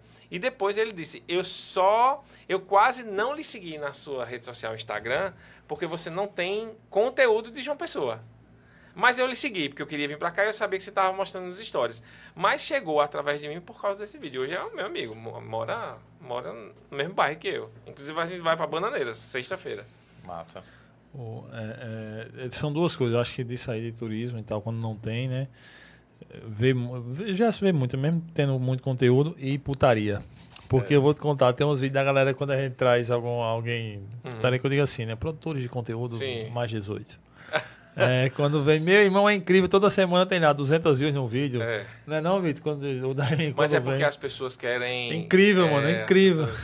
Vão lá atrás disso. E a internet faz com que as pessoas, quando estão do lado passivo da, da tela, só consumindo o conteúdo, se sentem onipresentes, onipotentes. Elas podem tudo, porque elas estão no conforto do celular. É. Com o celular, aquela máquina na mão, que, ela, que dá direito a ela ver e fazer tudo sem ser visto e sem ser criticado. Então, abre-se portas. Tá lá, quando eu vou olhar as métricas, os vídeos mais vistos ali, sempre toda semana, a ver lá sempre tem um desses lá atrás, já tá de caramba, a galera gosta de vir pra cá, Gosta, viu, dar uma olhada aqui, viu? Então você bota aqui três podcasts e alguém tirando a roupa. Não, tô brincando. o, o- A gente recebe muitos influenciadores aqui também, tipo, mais a galera só mais de Instagram, né? Aí tem uma coisa comum dessa galera, não sei se se vê isso com a galera que cria para YouTube. É o lance da dependência emocional da rede social em si. Tipo, muita gente que já passou por depressão e tal, entre outros problemas. É, é muito comum, né, Kaique, quando tem os Ah, influenciadores de 100% Instagram aqui, deles porra, aqui. que vem Instagram. Instagram, a galera de Instagram, todos que vieram aqui É. tiveram algum tipo de problema com isso. Tu vê isso também muito comum assim com a galera do YouTube também? Então, eu acho que no YouTube tem um filtro melhor em relação a isso. Eu acho que as pessoas que se dispõem a criar conteúdos maiores, como é o caso da plataforma, é, elas criam aquele conteúdo com uma forma diferente. Elas não esperam, por vezes, aquele clique imediato. Que o Instagram cobra socialmente isso. é, um uma absurdo. curtida. Tu postou É. um vídeo, não tem 10 curtidas, não tem 100, não tem 200. A gente posta e, e de vez em quando dá aquele... Dá uma olhada. Confere. Mesmo tendo uma pré-consciência de que aquilo não faz sentido, que a, a gente, eu É. pelo menos eu, eu acho que eu tenho essa consciência, mas me pego na mesma esparrela, Exato. fazendo a mesma coisa que por vezes eu sei que prejudica a saúde mental. Então assim, eu acho que na criação de conteúdo de plataformas mais com vídeos mais longos, como é o YouTube, o Sim. Facebook é também, o Facebook abre essa porta também, mas é um, um público diferenciado, mas que paga mais que o YouTube, não sei se você sabe. Não sabia não. O Facebook paga mais que o YouTube, média. Então, a dica que eu lhe dou é abra e transfira os mesmos vídeos para lá, que a tendência é que você É, a gente começou a fazer live lá é, também ganha- eu, não, eu, eu tenho preguiça do Facebook, eu não consigo explicar. Não, não- me conecto, não sei dizer. Mas eles pagam fi- financeiramente um incentivo maior para os criadores de conteúdo. Mas respondendo a sua pergunta, eu acho que é diferente. Mas também tem. Tem também. né? Tem, tem, porque vai muito do mental. As pessoas que se dispõem a dar cara na internet, elas têm que estar preparadas para muita coisa. Só que muitas delas não aceitam a rejeição. Elas não estão preparadas para a rejeição. Esperam só a glória, esperam o parabéns, você é incrível. Eu, eu vi sua rede social, parabéns, chegue aqui e tal. Eu, eu tenho alguns conhecidos que estão por perto e que vivenciam isso e eu já vivenciei isso de algumas pessoas. E quando elas estão, por exemplo, vou dar um exemplo, Kaique é um cara mais conhecido de João Pessoa. Aí vem um criador de conteúdo de fora e aí vai andar em João Pessoa e esse criador consegue mais visualização do que Kaique. Às vezes essa pessoa se sente mal. De uma forma assim, se sentem mal e consegue mostrar no rosto que não está confortável. Mas isso é falta de preparação mental. Porque as pessoas não estão preparadas para rejeição. Sim. Não estão. Você acha que vai entrar na internet e vai ser amado. Pode ser amado. Pode ser amado. Pode ser grande, pode se destacar. Mas e se você for rejeitado? Tá Carol com K aí. É. Cara, esse exemplo melhor não há. Juliette poderia ter sido Carol com K. Quem acompanha esse Big Brother sabe do que eu tô dizendo. Ela quase, saiu. Quase. Quase. é. Eu, inclusive, eu, inclu- eu amo Juliette, assim, eu, eu, eu, inclusive disse assim, não tem quem aguente essa menina, não. Eu na disse a mesma semana. coisa. Não tem quem aguente. Mas depois ela conseguiu mostrar que ela era uma pessoa muito maior do que aquilo que ela mostrou na primeira semana. Exato. E se destacou e tá aí, ó. Mas Carol com K. Olha o sofrimento mental dela. Com certeza aquela mulher nunca mais foi a mesma É. pessoa. Nunca mais. Pode até ter ficado melhor, mas igual ela nunca mais foi. E, aí, e o Instagram é muito cruel. Muito cruel, eu acho. Com os criadores de conteúdo que não estão Demais, preparados. pô, demais. Não estão. E, e aqueles que vivem disso ainda são piores. É, acho que tem isso também, né, velho? É. Porque, Porque, por também exemplo, muitos desses que vieram e passaram por isso disso. vivem disso. Eu é a renda disso. total dos caras. Imagina se, se a plataforma cai. Ah, lógico. E se, e se o governo federal disser assim, tá prejudicando a saúde mental da população brasileira, derruba. Tô sendo extremista aqui. derruba. E aí? Sim. E aí? Todos os teus ovos da tua galinha estão na mesma cesta? Então, aí, eu conheço gente que vive da internet e ganha bem, mas e se não fechar uma publicidade em 30 dias? Porque Instagram não paga. É. Mas e se não fechar? Vai ver de quê? Vai, vai pagar a conta com permuta de da, Um arroba. como é que paga a energia com arroba, entendeu? Para mim, que eu tenho estrutura é, que não depende dessa plataforma, digamos, vamos, vamos supor, que eu chegue no meu auge, que eu fique grande, que as minhas redes sociais reverberem, que eu me destaque nacionalmente e ganhe muito mais dinheiro do que eu já ganhei na vida inteira. Se tudo der errado, a minha base está montada já. Exato. Então, assim, eu vou até sofrer, vou até Sim. pagar com a língua, porque ninguém gosta de subir e depois descer, ninguém gosta. Mas eu tenho a base. Só que tem muito criador de conteúdo que vem de um lugar que não tem a base. Eu não estou falando de dinheiro, não. Sim, sim. Não tem família, não tem, estru... não tem família assim, estruturada emocionalmente, não tem pessoa, uma rede de apoio que chegue junto caso dê alguma coisa errada. Não tem. Então, isso, eles vivenciam aquela, eu preciso, eu preciso, eu preciso, eu vou crescer, eu vou crescer. E aí se deprimem. Entendeu? E é muita gente. Tem muita gente que passa por isso. É muito difícil. Um dos pontos que mais levantam aqui é a questão da frustração de gerar o conteúdo e não ter o retorno esperado e os comentários, os haters. Aí são dois pontos que a galera que passou por aqui comenta muito. Hater mexe muito com a cabeça da É. galera. Mas eu tenho uma. Vou fazer uma analogia em relação a isso. É, se você tem hater, é sinal de que você está se destacando. É. Agora você tem que ter consciência de que aquilo não pode lhe afetar. Mas é muito difícil, tô falando da boca para fora, É. porque afeta. É. Afeta porque eu já, eu já, já teve hater nas minhas redes sociais. E eu, como não tenho papo na língua, eu mandar pra lá é um, um mínimo. Eu nem bloqueio, eu não bloqueio ninguém, não. Mas eu, eu respondo todo mundo. Então, Quem é tu pra estar falando de mim? Vai criar teu conteúdo. Eu digo um monte de. Me, me troco com um monte de gente que eu não sei nem quem é. Me troco lindo. Mas eu não preciso da rede social. Quem precisa não pode fazer isso. É verdade. Porque se eu dou, se eu sou grande, eu me troco com alguém, dou um pente e saio na página de fofoca, não sei o quê, pode É. acabar com a carreira do cara. Eu não estou preocupado com isso, É. entendeu? Mas Exato. Kaique, que, que tá, ele, vai, ele se, se reprime, ele fica, pô, e se ele tiver certo? Então, é- se ele está dizendo que meu sotaque é feio, e se eu fizer uma aula de fonoaudiologia para melhorar o meu sotaque? Aí ele entra numa noia É, mano, pra Que- pira. que deixa de ser aquela pessoa que fez com que ele ficasse grande. E isso acontece. Vou mandar um alô aqui pra Ellen Madruga. Olha, olha aí, ó, a criadora aqui, a ó. Criadora. Ah, é a criadora. Obrigado, Ei, Ellen. obrigado. Já está aqui, amamos, viu? Amamos de verdade. Top plástico aqui o presente. Obrigado demais. É, mas tem muito disso. Ah, eu, eu sou da mesma linha que tu também. Eu me troco geral Responde. com a galera. Pô, manda se fuder mesmo geral. eu me né? respondi um bocado. Mas Falando tá. em Instagram, teve uma coisa que aconteceu interessante. Eu tinha um Instagram que eu herdei de Isabela, que era o Comida Boa JP. Sim. Aí, número eu com 8 mil seguidores. E aí, meus números nos stories eram baixos, tipo 50. Uhum. Tipo, era 90% do, do, das pessoas não, não eram atingidas. Uhum. Aí eu fiz um Instagram novo e selecionei muita gente. E agora tá, tipo, entrega para 90%, pe- no 90% do Instagram. Eu tô tendo mais visualizações nos stories desse com poucas pessoas do que quando eu tinha com muitas pessoas. É, dizem que as redes sociais, quando são mais antigas e que não tem um engajamento constante, ou seja, não vem naquela pegada de sempre, com as mesmas publicações, alguns seguidores hum, deixam de existir mesmo. Assim, por exemplo, eu já tive, eu já segui página que de repente ela some da, da, da minha timeline. Sim. Some, porque o cara para de, de produzir conteúdo. Aí daqui a um ano e meio ele volta com o mesmo conteúdo ou com conteúdo diferente. Eu olho assim, deixa de seguir no Olhos Histó- Ah, eu acho que isso é, acho, que isso é real, entendeu? É, de repente É. também a plataforma ela quer que você ache legal Ah, isso aí e produza mais, né? Ah, pô, tem mais gente, então, pô, tem pouco seguidor ainda, tem, eu tô seguindo pouca gente, eu quero que ele já fique mais tempo aqui dentro.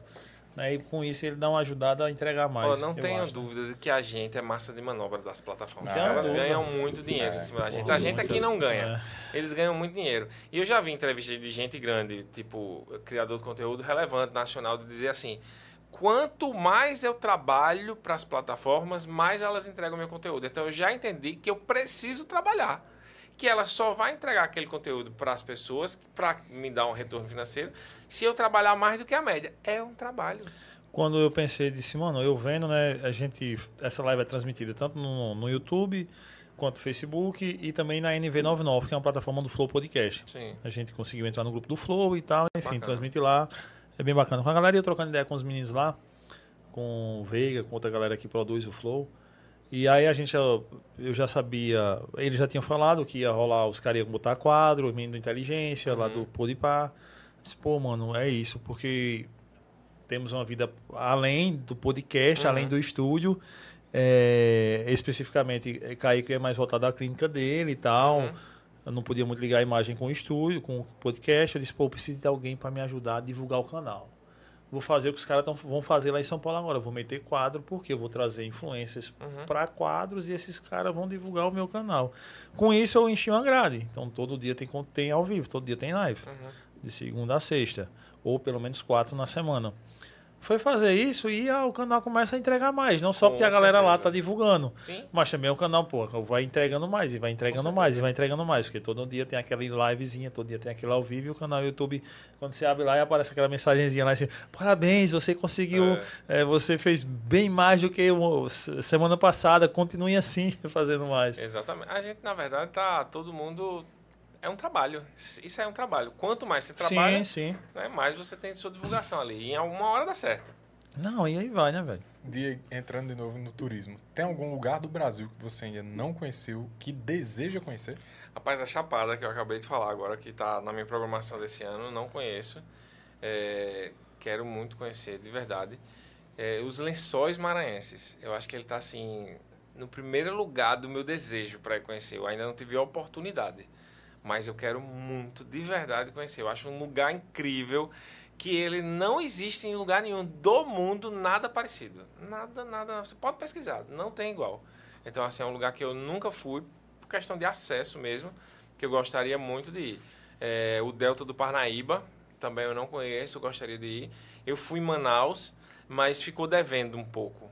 Conheci o básico de Manaus, os arredores, mas faltou assim aquela experiência de entrar na mata Uhum. e ficar assim imerso mesmo. Faltou para mim. Então esses são os pontos do, do Brasil que eu hoje gostaria mais de conhecer. É, tem muito lugar incrível. Não dá para você, ah, né? Se for, a lista é, É. enorme. Mas esses três, assim, se você tivesse, e se os três estivessem na mesa assim, escolha o seu, eu ia para os Lençóis.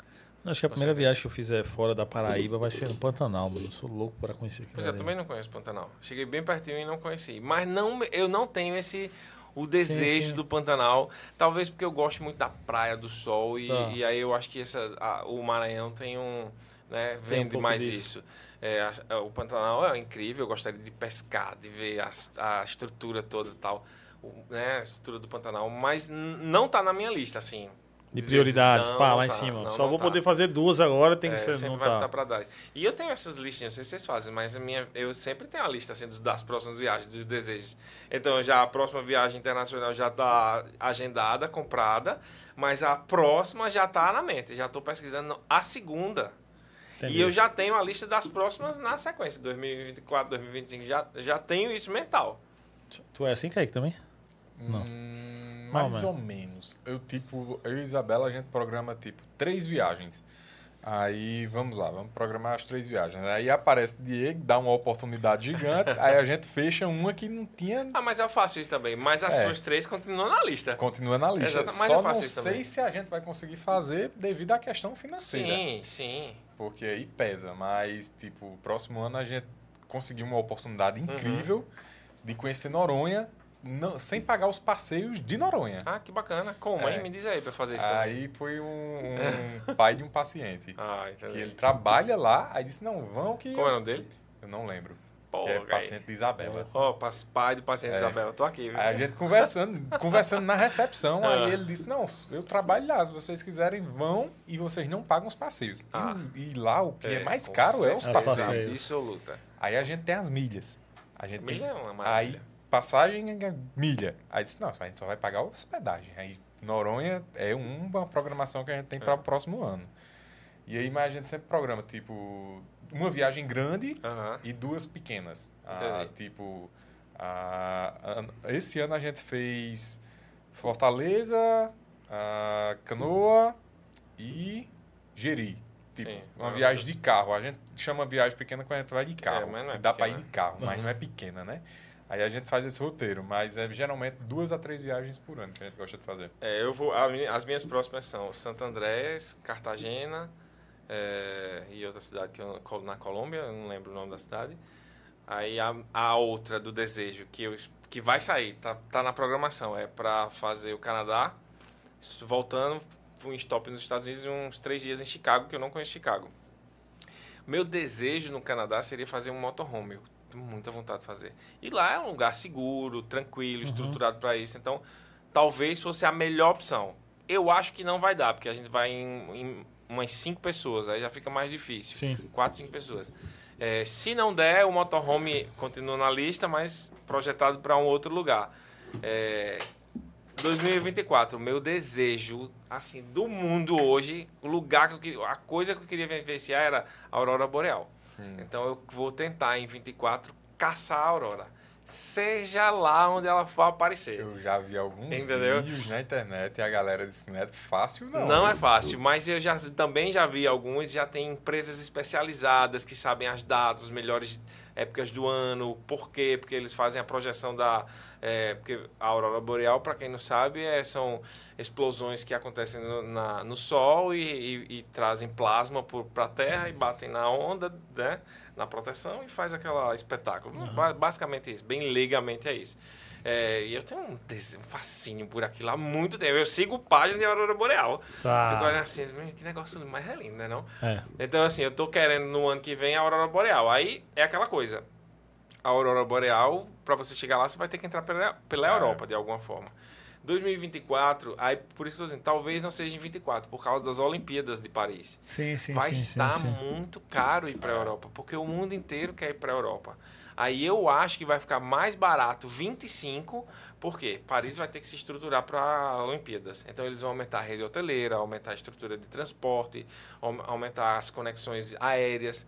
Aí o que é que vai acontecer? A demanda de 25 não, vai ser igual a de não é. 24. Não, não, não. Então haverá promoções em 25 que em 24 não terão, não, não existirão. Olha a projeção, né? Sim, Aí sim. eu já estou projetando que será mais fácil ir para a Aurora Boreal em 25, via Paris, por causa do preço, e aí conhecer a Aurora Boreal subindo né, para a parte mais alta para poder conhecer. Já passou alguma situação de insegurança fora do Brasil? Já fui roubado fora do Brasil. Olha, tem nada não fora do Brasil também. Fui roubado dentro de um metrô. Eu voltando de Barcelona, de Madrid. Eu, eu peguei o metrô para ir para o aeroporto, que tem conexão de, de metrô. E vinha com mochilão, uma das minhas primeiras viagens. Mochilão mesmo, daqueles que tá tudo na mochila. E eu vacilei, amador, né? Começo de- da vida de viajante, com uma carteira no bolso de trás. Vê que vacilo. Ó, é um peso danado. Você não, o, o peso que está nas suas costas tira um pouco da sensibilidade do seu corpo. Então o cara tirou a carteira do meu bolso e eu O não corpo. notei. Eu não notei. Por causa do muito provavelmente por causa do peso, do peso. É, quando eu cheguei no aeroporto para embarcar, olha o desespero. Aí eu botei a mão na carteira e disse: "Cadê?" Todos os cartões, eu que faltando assim umas três horas para o embarque. Eu disse: "Pronto, agora eu pi, com força". A sorte é que o passaporte não estava lá, né? Aí eu ainda tentei cancelar alguns cartões tal, por telefone. Cancelei o que consegui, perdi dinheiro. Na época eu- ninguém viajava com cartão, com conta digital, era só moeda. Então todo o dinheiro que eu tinha para free shopping isso foi por água abaixo. Todos os cartões que eu tinha foi por água abaixo, então fiquei liso. A sorte é que tinha algum amigo, um amigo meu lá e disse, bora, aí dá para comer, dá para chegar no Brasil. Aí você vai. Caralho, que Mas fui sem, voltei sem documento, só com passaporte, carteira de motorista, perdi tudo. Então eu fui, fui furtado aí. E uma outra situação que aconteceu comigo foi uma viagem que eu fui pra, com um amigo para a Europa. A gente foi no sentido de fazer um mochilão e ia visitar uma amiga nossa, que é a Riná, é, que ela morava em, no interior da Alemanha. Na verdade, ela morava em Portugal e namorava com um menino que estava no interior da Alemanha. Qual foi a nossa ideia? A minha e do Mago Neto, que hoje nem mora aqui no Brasil. Era ir para lá, fazia um mochilão, dava uma volta em algumas cidades, ia até a cidade em que Riná estava com o namorado para ficar curtindo, porque era uma cidade universitária alemã. Então tinha muita gente da idade da gente na época, assim, jovens, eu não sou mais jovem, mas jovens da época, né? Jovens. Era, e era uma cidade universitária, então pub, era- a gente ia. a- vamos a, pra Aproveitar. putaria. né? A, a palavra é essa, vamos pra putaria. Longe daqui, a gente faz o que quiser e depois volta. E fomos. É, só que o que foi acontecer? O Mago Neto, na época, tinha uma namorada. E ele, e ele ia muito nos Estados Unidos, meio que a trabalho. compra- na- comprava muamba, o dólar muito baixo. Ele ia pelo menos umas três vezes lá e vivia disso, desse, desse trânsito. E disse à namorada o quê? Vou com o Diego para os Estados Unidos, a gente vai fazer umas compras, vai ficar uns dias e tal. Era normal ele ir. Só que a gente foi para a Europa. Nada a ver, não, não, não, tudo era, tinha tudo para dar errado. Quando a gente foi, hum, no aeroporto de São Paulo, a gente viu passagem para o Marrocos, saindo de Milão. A gente ia desembarcar em Milão, de Milão ia para Portugal, de Portugal eh, descia para a Alemanha para encontrar com o Riná. Ia ficar na, na, capital e depois ia para a Alemanha. A gente viu passagem de Milão, que era do aeroporto que a gente ia desembarcar, para o Marrocos, muito barata. Mas era assim, muito barata. A gente, bicho, tu conhece a África? Não. Tu já foi na África? Não, nenhum dos dois. Tem coragem disso? Eu tenho. Tá, Tu não vai, bora. Esse no aeroporto em Guarulhos, há, há 10, 12 anos atrás, na internet tinha, sei lá, eu mandei um e-mail para minha irmã e disse assim, olha, preciso de tais e-mail. Veja, veja a, a, a A, lo- a logística para tudo Eu isso. preciso de tais informações. Me responda rápido. É, estou embarcando agora. Aí botei qual é a moeda do Marrocos? Precisa de vacina? Qual é, é, a língua que fala? Eu perguntei mais umas três coisas. E me re- eu disse, eu vou ver esse e-mail daqui a umas 12 horas. Aí mandei o e-mail, embarquei e fui. E a gente comprou a passagem, viu? O Marrocos? Pro Marrocos. Comprou, aí ia decidir lá, porque era tão barato, mas era barato mesmo, assim, Valia a 30 pena euros. perder o dinheiro. Era. A gente decidia lá, quando a gente, quando a gente desembarcar, a gente decide para que lado vai. Se vai pro Marrocos, ou se segue a viagem normal, tá tudo pago, ou, né? Aí, beleza. Aí, quando chegou lá, minha irmã respondeu, não precisa de visto, é, fala francês e não sei o que, não lembro agora, é, a moeda é tal, aí, tu vai pro Marrocos? Tipo, Tipo, a última pergunta. Aí Uhum. eu respondi, vou. Aí a gente disse, vamos embora. Aí a gente embarcou pro Marrocos. Aí eu não sabia nada. Ó, meu inglês era uma pitomba. O dele era mais ou menos. Aí o Marrocos era aquela letrinha. Tipo uns desenhos. Tipo árabe ali. Era árabe, na É. verdade. Até hoje a gente não sabe como é que se deu, deu certo, mas deu. A gente foi. Aí resolveu três dias de hotel, ficou na Medina. é, no Marrocos tem. A Medina é a parte antiga, que é cercada por muros, que é a parte velha da cidade, e tem a parte moderna que fica fora da Medina. A parte moderna é linda. Na época não era tão linda assim, não, mas já estava em construção. E a parte interna é aquela coisa velha mesmo, assim, mercado, hotel Mas que é antigo. massa, que né? é incrível. Que Aí a massa. gente ficou em frente a uma da, em frente à principal mesquita da cidade, do país. Aí foi, curtiu, passou três dias. No último dia, a namorada do Mago Neto descobriu que ele não estava nos Estados Unidos. Porque ele contou a um outro amigo que, que tomou uma cachaça e contou a, a- a namorada, que era amiga da outra. E Ah, aí, fechou, Fe- sim, fechou. o telefone sem Aí ela mandou mensagem, e-mail, alguma coisinha assim. Olha, os- o aniversário dele era assim, uns três dias depois. Você, se você não chegar na minha porta até o dia do seu aniversário, nunca mais fale comigo. E- Esse homem enlouqueceu. Esse, vou voltar pro Brasil. Eu disse, não, bicho, tu vai gastar uma fortuna para comprar uma passagem. Não quero nem saber. Né? A gente curtiu lá, o Marrocos voltou para a Alemanha no mesmo voo, porque a gente comprou é, Marrocos-Milão de volta, na, na, na ida e na volta. Milão, é, trocou as, comprou Milão para Alemanha, não lembro qual foi a cidade. E desistiu de Portugal. Que era muito barato viajar antigamente. Você entender, assim, era 50 euros, 20 euros na hora. Porra. Era muito barato. Aí a gente foi, aí ele disse, bicho, agora eu vou embarcar de volta pro Brasil. Eu disse, meu irmão, eu não vou. Eu tô aqui. Ó, tô aqui, tá? Eu vou continuar o resto da viagem na programação, mas eu não falava nada de inglês. Alemão, então, menos fala. ainda. Eu disse, mas eu vou na cara na coragem. Sem internet. Hoje eu não sei como é que eu fiz isso. Sem internet, sem saber inglês, sei- eu simplesmente fui. Aí a gente foi, ele, eu fiquei, ele ficou no aeroporto principal em, em- na Alemanha e eu fui pro secundário. Quando eu cheguei no, no aeroporto secundário, já começou o meu perrengue, né?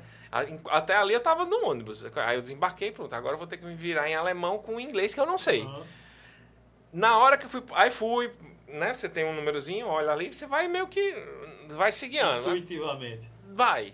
Aí na hora de passar as coisas na, na alfândega, o cara começou a reclamar de alguma coisa na minha mala. É, Você fiquei reclamando da mala, pronto. Eu não sei inglês. Ele não sabe português. Alemão não tem condição. A, ó a sorte, tinha uma brasileira por perto e escutou. Aí, aí ela começou a ver que eu comecei a ficar aflito, porque ele falava cada vez. Alemão já fala, você parece que você tá É. levando esporro. Aí ela disse: "Ô, Eu sou brasileira, tá precisando de ajuda, me ajuda aqui. Ele tá dizendo que tem alguma coisa na minha mala aqui que não, não tá deixando eu passar. E ele não podia tocar na mala, ele não queria tocar nas minhas coisas. Aí ela disse, aí ela perguntou a ele o que era, ele disse que era a solução da minha lente, que tinha um volume de líquido maior do que o permitido. É eu 100 disse, homem, 100, né?" jogue, diga a ele que jogue fora, é isso aqui, ó. Aí eu joguei no lixo. Aí disse, ok, pode passar. Vê, fazia uma meia hora que eu já tava no, chamando gente. Ó, tava um caos já na minha mente. Aí eu colei nessa menina, que tava indo pro mesmo destino. Aí ela disse, ó, eu tô com dois amigos lá. Tu quer ir com a gente? Aí eu disse, velho, já vou mudar minha vida toda. Disse, Não vou. Mas até hoje essa menina a gente se fala na rede social, casou e tal. Eu moro no Rio Grande do Sul, era um gaúcho, com- com- atrás do namorado que tava lá na época. Aí eu fui, peguei, fui, desembarquei, aí cheguei no, no- na estação de trem. Aí eu ia, eu ia pra cidade que se chamava Marburg, é no interior da Alemanha. Eu só sabia isso. Eu não sabia mais nada. Nada, nada, mas nada mesmo assim. Perguntasse. Eu sabia o telefone de Riná, na cidade de Marburg, que era um telefone fixo, porque não tinha, não tinha celular, e o nome da cidade. Então eu consegui pegar um voo, desembarcar, pegar um ônibus. Até hoje eu não sei como é que eu peguei aquele ônibus. Fui para a estação de metrô, peguei, cheguei no metrô, eram umas duas da manhã. O metrô passava aquelas plaquinhas assim, ó. Tra, tra, tra, tra, era trem, na verdade. Tra, tra, tra, tra, aí aparecia uma plaquinha. Tra, tra, tra, tra, aparecia uma plaquinha. E eu fiquei com, com o nome na mão, assim, ó. Marburg. Quando eu vi esse nome, É aqui. é aqui. Aí eu disse, pronto, eu vou comprar o ticket. Aí fui lá no guichê, aí disse, apontei, a mulher falava alemão, eu não falava inglês, imagina. Apontei, aí eu, dei, eu disse assim, na minha cabeça, vou dar a maior nota que eu tiver em euro, porque se ela me roubar, ok, mas aqui tá todo... Não, eu pensei assim, ok, o que eu não queria é que ela dissesse assim, faltou 10 centavos. Que eu não ia saber eu dizer. saber. É. Então eu dei a minha maior nota, ela me deu um troco, botei no meu bolso, peguei o nome, que era um papel, tinha assim, Marburg e uns números, estação tal, dá pra você entender, né? Aí eu, pronto, quando eu achar exatamente o que tá aqui, eu entro na plataforma e foda-se, desculpa, eu vou embora. E assim eu fiz, fiquei lá uns 10 minutos, aí apareceu, Marburg, plataforma tal, hora tal. Aí tu. Aí eu bati e disse, pronto, eu vou ficar na porta, porque não sei se vocês já tiveram ac- acesso a, a essas Não, plataformas. não. É assim, um, um trem entra, passa um tempo, ele sai, aí entra outro trem que vem de outra linha. sa- Então, assim, se você errar o time, você entra no outro trem. E não tem controle, ninguém lhe cobra nada. Você entra e vai. Aí eu entrei, olhei pro meu relógio, na hora que bateu, que tinha batido lá. eu disse, "Pronto, Vou entrar, entrei.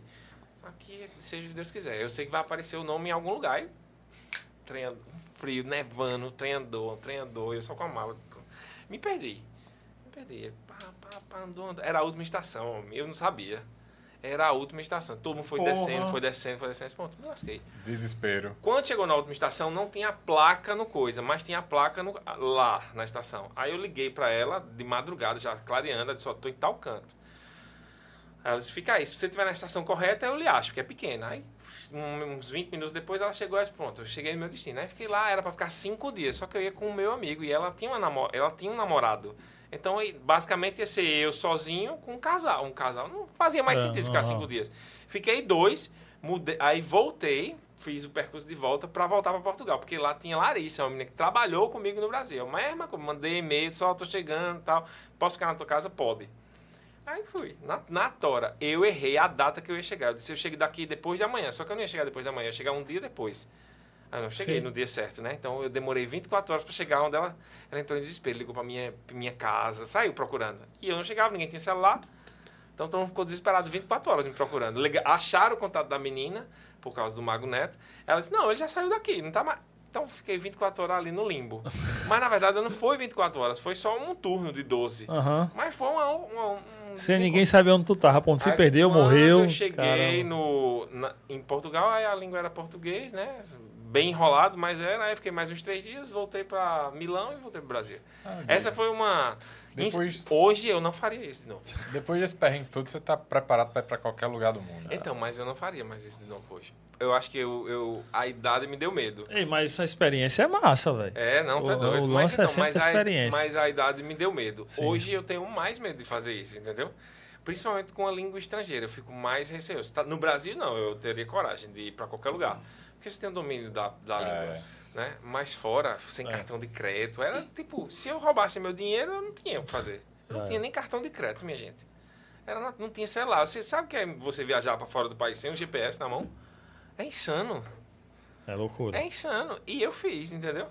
Aí depois, quando a gente voltou pro Brasil, que raciocinou, né? Aí teve a, é, a Revolução Árabe. Hum. E aí, um, a quando a gente tava no Marrocos, só para terminar essa história, teve a Revolução Árabe. E aí começou uma, uma revolução naquela região inteira. Vários países entraram é, em conflito e tal. E chegou no Marrocos.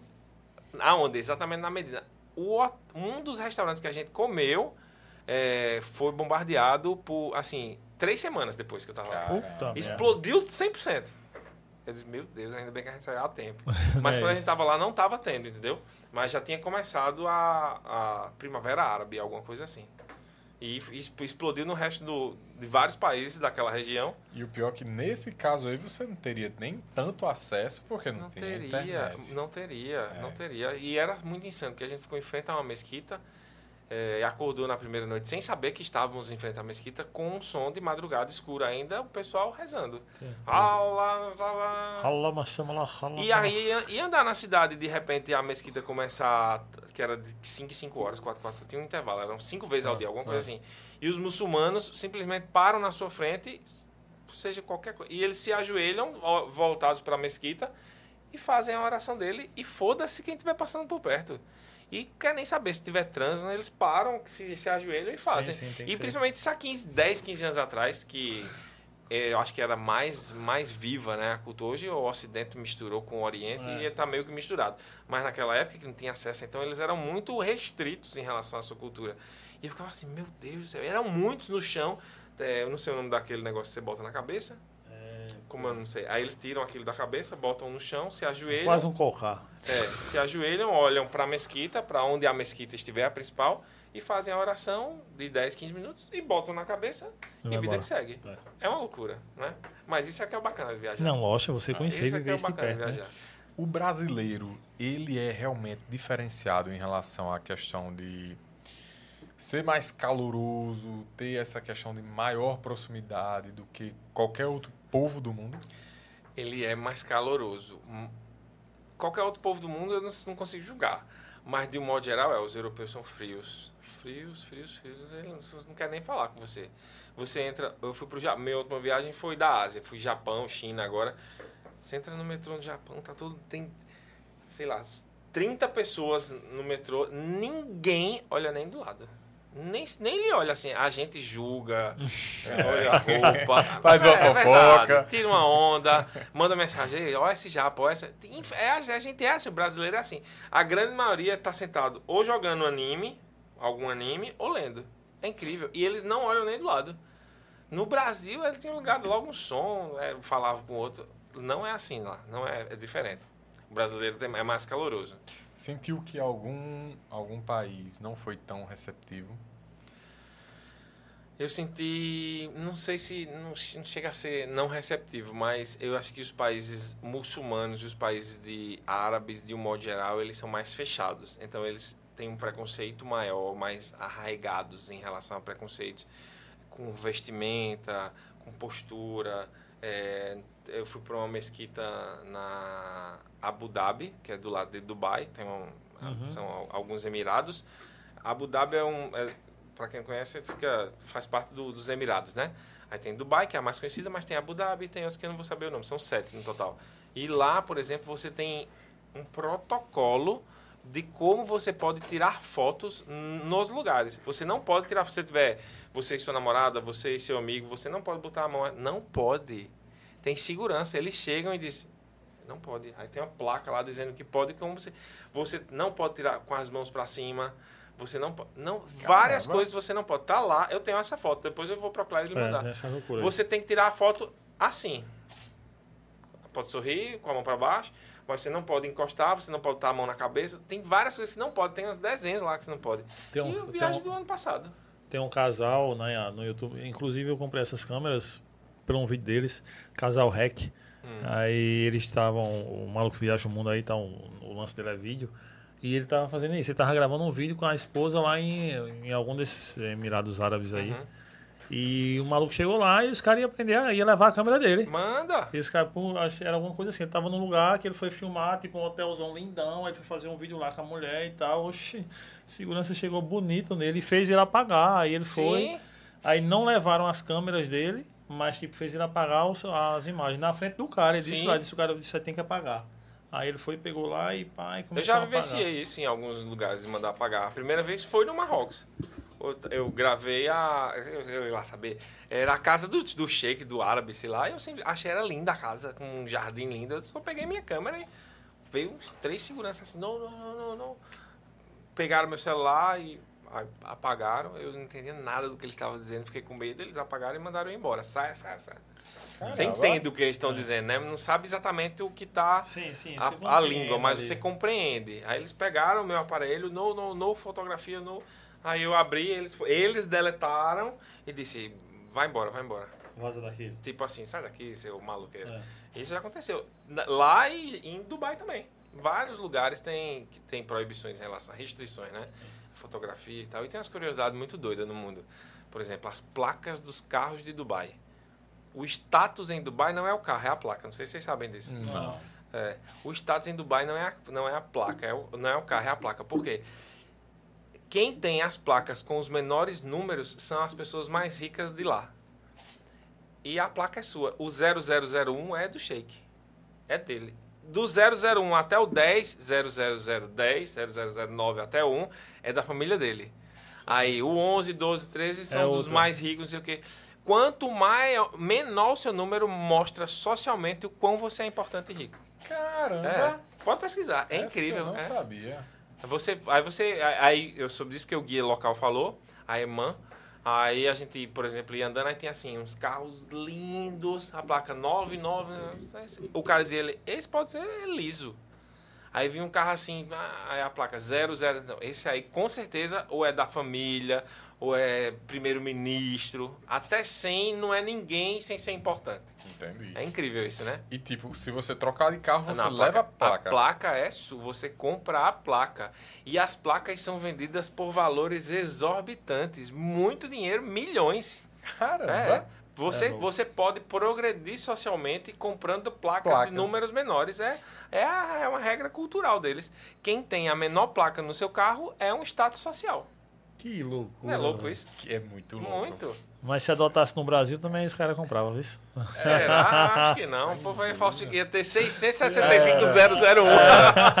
os caras iam falsificar pra ter isso aí. Mas aí eu fico pensando, quantos números vão ter a, a algumas placas, né? Porque É, mas aí, se, se for cinco dígitos, se- aí eles botam um dígito a mais. Sim. O problema não tá no início. Sim, sim. Ou, sim. aliás, o problema não tá no final, tá no início. Então, assim, Entendi. se os números forem até 9.999,9999, é uma placa cheia de números. azar o deles. Agora, o 001, 002, eles sabem de quem são. Sim, sim. O Sheik é o dono da 001.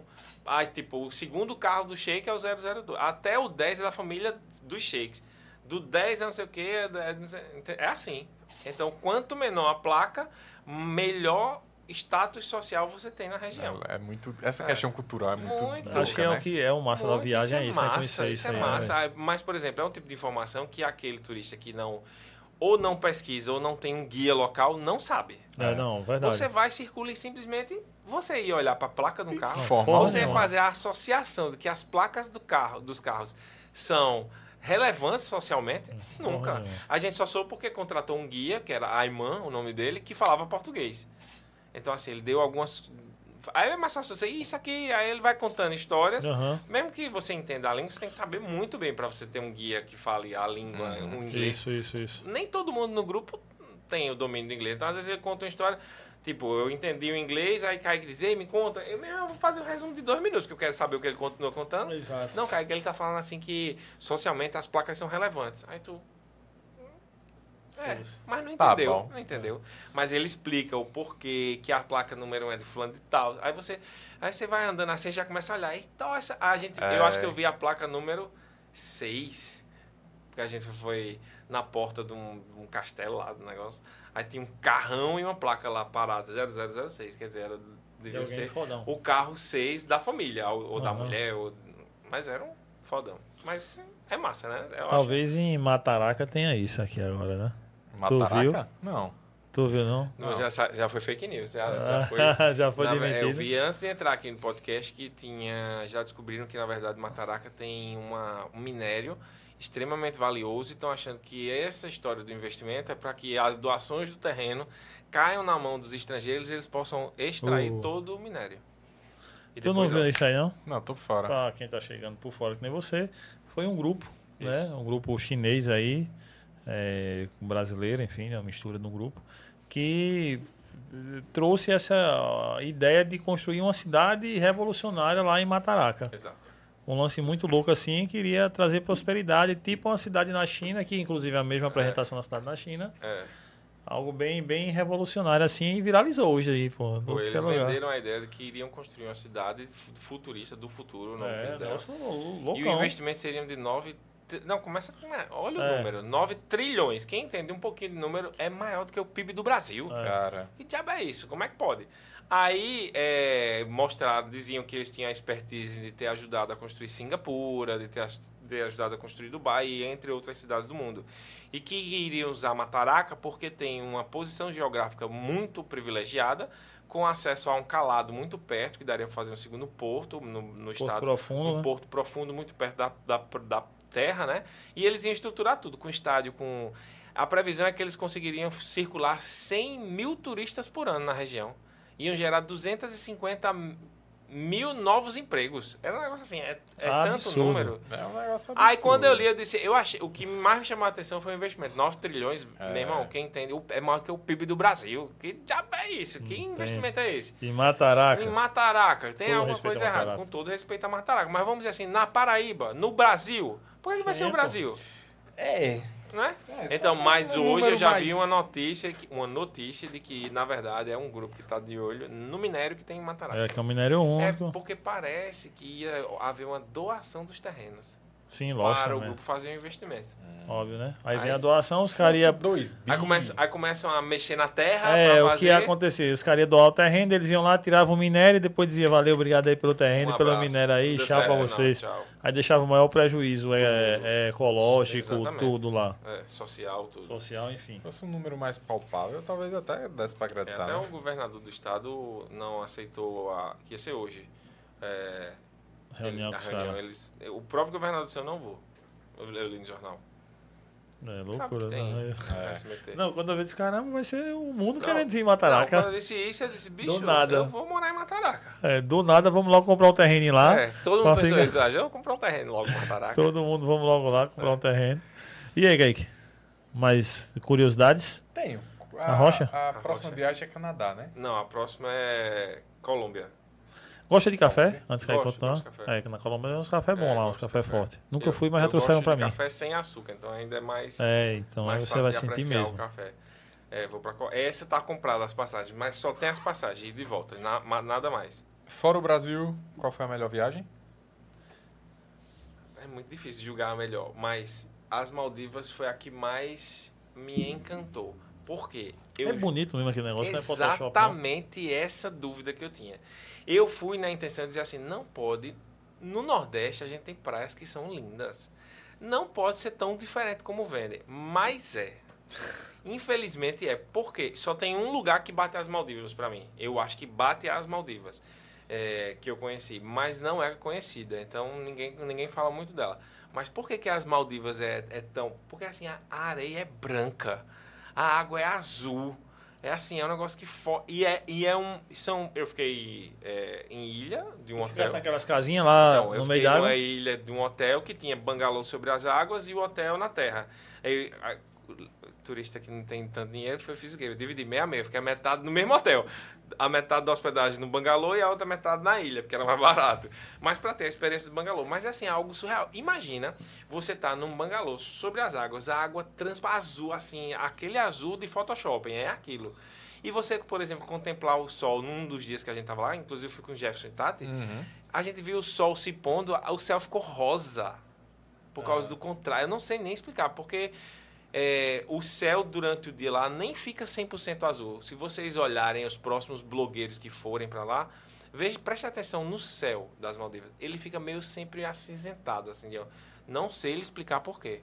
Nunca é o azul do Brasil. Não é aquele céu azul do Brasil, você não vê nas Maldivas. Agora a água é transparente, translúcida, Azul, azul, azul azul, azul. De eu pegar aqui, sabe aquelas propagandas da, da que a gente vê no Instagram, que cara pega assim e derruba. Aham. Eu, eu tenho vídeo fazendo isso com zero filtro e é aquilo. Entendeu? Então, assim, me surpreendeu. Eu tive. Na mesma viagem eu fiz Maldivas e Dubai, eu achei que Dubai eu ia curtir muito mais. Por tudo. Mas eu curti mais Maldivas, porque assim, é muito surreal o que você vive ali. Você anda, a gente ficou numa ilha, então, por exemplo, ia almoçar, aí você pegava a bicicleta do hotel, milhões de bicicletas, não, várias bicicletas espalhadas no hotel, você pegava uma em frente em seu bangalô, que eles colocam, aí você pegava a bicicleta e almoçar, deixava na porta, se, se não tivesse, quando você voltou, você pegava a do vizinho, voltava para o hotel, deixa em qualquer lugar, porque as bicicletas estão ali para você circular. Então você relaxa de uma forma tão grande que você sabe ali que está protegido.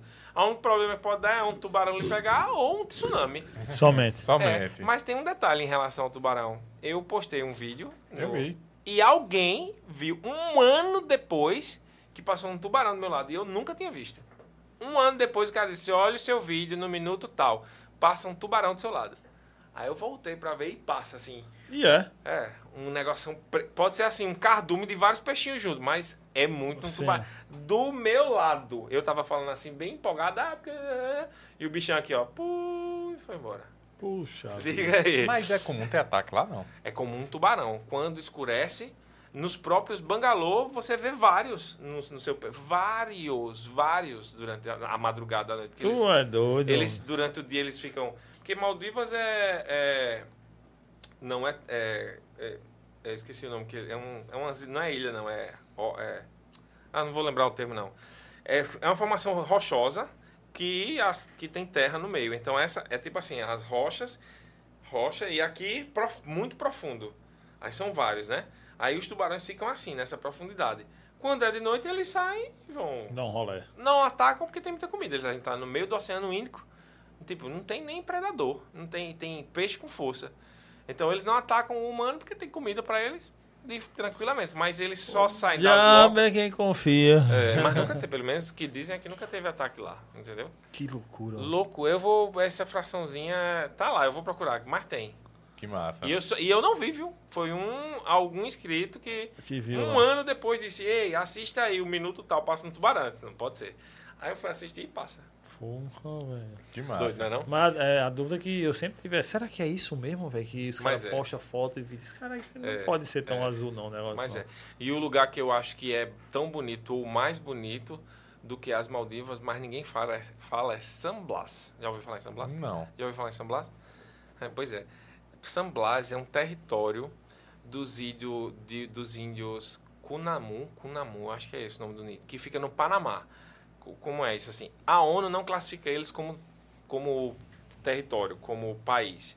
E eles se auto-intitulam país. A ONU diz que aquela faixa de terra, areia e ilhas faz parte do Panamá. Então, se você olhar o mapa, é Panamá. Fica a mais ou menos duas horas e meia da cidade do Panamá. Você pega um carro, aí quando vai na BR do Panamá e tem uma Mata Atlântica, você cruza a Mata Atlântica fechada, fechada, fechada. Tipo assim, eles são isolados pela mata. É uma, um trechozinho bem íngreme, que só passam dois carros sem acostamento. É bem ruim o acesso. Aí, pra- aí você chega lá na beira do, da- do território deles. Para entrar, para fazer essa passagem, eles lhe pedem passaporte, eles cobram uma taxa, ou seja, eles se auto-intitulam um país. Tem bandeira própria, tem sede, prefeitura, tem tudo. Tem tudo. E vivem através do dinheiro que arrecadam com o turismo. Só são índios. É, uns, cabrinhos assim, bem pequenininho.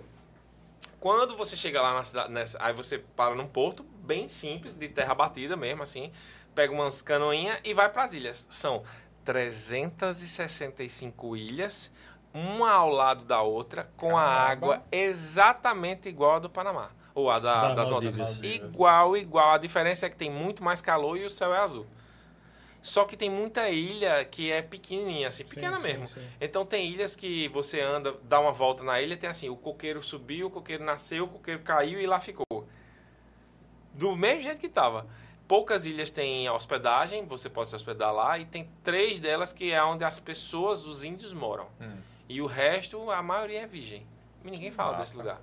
É lindo. Bota isso, depois faça a pesquisa aí. É, pra vocês verem como é San Blas. É lindo, lindo, lindo, lindo. é Absurdo. Absurdo. Que massa. É. E Diego, barato, viu? finalizando minhas perguntas, eu vou fazer uma pergunta que é de Gley que geralmente faz aos convidados. Sim. Mas, como você é uma pessoa muito viajada, pra tu, o que é a vida? A vida. Pergunta difícil, né? Eu nem tinha visto que Edgley faz essas perguntas, eu não tinha me preparado. Mas eu acho que a vida é você saber que você tá bem consigo, consigo mesmo. A partir da hora que você entende que você pode estar bem sozinho, que aquilo que você tem é suficiente, eu acho que a vida já fez sentido. A vida é um caminho, a vida é o construir, é o todo dia. É, tem muita gente que projeta a vida para quando se aposentar, ou projeta a vida para os filhos, mas a vida é o hoje. Se você entender que a vida é você, que a vida é o hoje, que a vida é passageira e é finita, eu acho que você consegue vivenciar a sua vida de uma forma diferente. É, então eu acho que é isso, é você entender que a vida é finita e que é hoje. A vida é hoje, é você vivenciar tudo aquilo que você possa hoje. Ninguém sabe da manhã. Então, se você conseguir contemplar, conseguir vivenciar é, as experiências do dia a dia de uma forma plena, já imaginou, Kai, que você soubesse o dia do, da, da sua partida? Como você valorizaria muito mais o hoje, amanhã e principalmente os dias que fossem chegando perto desse dia? É, Então, se você conseguir. Não é fácil, estou dizendo que eu faço, mas, mas é isso. Se você conseguir entender que a vida é hoje, a sua vida é diferente. Você não vai se preocupar com um like no Instagram, entendeu? Vai viver. Eu acho que é por aí. boa. Diego, ma- ah, Gley, mais alguma pergunta? Você queria dizer a vida é uma viagem. E é também, É, né? também. Não, mas eu curti demais. É o papo para. Obrigado, parabéns pelo trabalho aí. Eu que agradeço o convite demais. É, e já está convidado para vir para outros, outros bate-papos Quando- por aqui. Quando, quando der uma volta pelo, por aí, eu volto para contar as Ah, novidades. queremos saber sim, queremos A saber cada sim. país que você visitou, daria um podcast. E a cada local que você visitou no Brasil também dá um podcast, né? Daria. Eu, do Peru daria um podcast incrível. É, foi incrível, uma viagem incrível, assim. Que acho que todo mundo merecia ir no Peru. Um, um, país. Provasse a super- folha da Coca. Provei, eles deixam na recepção dos hotéis. Dá uma, uma eletricidade mesmo no cara? Não, não dá eletricidade Não. não, mas dá uma. uma é, porque a gente fica enjoado. Eu fiquei enjoado em alguns momentos. Aí tira um pouco do enjoo, Entendi. entendeu? Ela, ela vai. Mas não dá o barato, não dá não. Não É, dá. a pergunta é essa. É mais não. leve. Não, tem É. chá de coca, folha de coca em todo lugar. Normal. Você chega na recepção dos hotéis, tem lá. Já É, porque porque é o normal, turista né? se sente mal, Hum. enjoado com Sim, a é pressão, não sei o quê. e tal, é, né? Aí você toma ali e dá uma melhorada na su, no seu bem-estar. Acho que. Nada demais, Não, não, não. Não é, não é nada de. é, A mundo, folha é não. boa, a, folha- gente é que estraga. É, É, tem faz- também os caras misturam até com osso de rato, porra, usa dentro do negócio, forma né? ilícita, Sacanagem. né? Mas, mas ela tá aí há anos, né? Os índios, os incas e usam Tudo ela mais. desde sempre. Cara, obrigadão pelo. Eu que agradeço. Obrigado de verdade. demais, Obrigado obrigado aos demais. dois pelo convite. Obrigado você. Parabéns Diego. pelo podcast, tá incrível. É, espero que vocês continuem trazendo pessoas. Quarta-feira eu vou assistir, viu? Quinta, né? É, Quinta, quinta Amigo tá. Tássio aqui, vou ficar online lá. Vou estar trabalhando, mas vou assistir ele inteiro. Porque Tássio é um cara que eu gosto. E todas as oportunidades que eu tenho de dizer isso publicamente, eu faço questão. Tássio é um cara grande de coração. Na hora que você conhece Tássio, você vê por que, que ele merece tudo que ele tem. Porque o coração de Tássio é grande. Ele é diferente. Eu fui. Eu fui, eu acho que eu não, não sei se nem se eu podia expor isso, mas eu fui pedir conselhos a Tássio. Hum. Tássio, quanto é que tu cobra? Me ajuda, tal, não sei o que. Se, se, ele, se eu não cobro nada, deixa de onda, não sei o que. Aí tirou todas as dúvidas e não quis um real. Eu disse, cara, vai ter o tempo, eu tô tomando teu tempo. Ele disse, não, não quero nada, Não, não. mas Tássio, tá, tô dizendo a você que Tássio tem um coração grande. É. Tássio, é, é, véi, ele poderia ser. Existe um preconceito um pouco em relação a às mídias sociais, pelo fa... a gente já falei isso para ele, por isso que eu vou falar aqui abertamente. Eu acho que existe um preconceito social pelo fato de ter características negras é, e eu acho que as pessoas, os grandes empresários, a mídia não chega para patrociná-lo.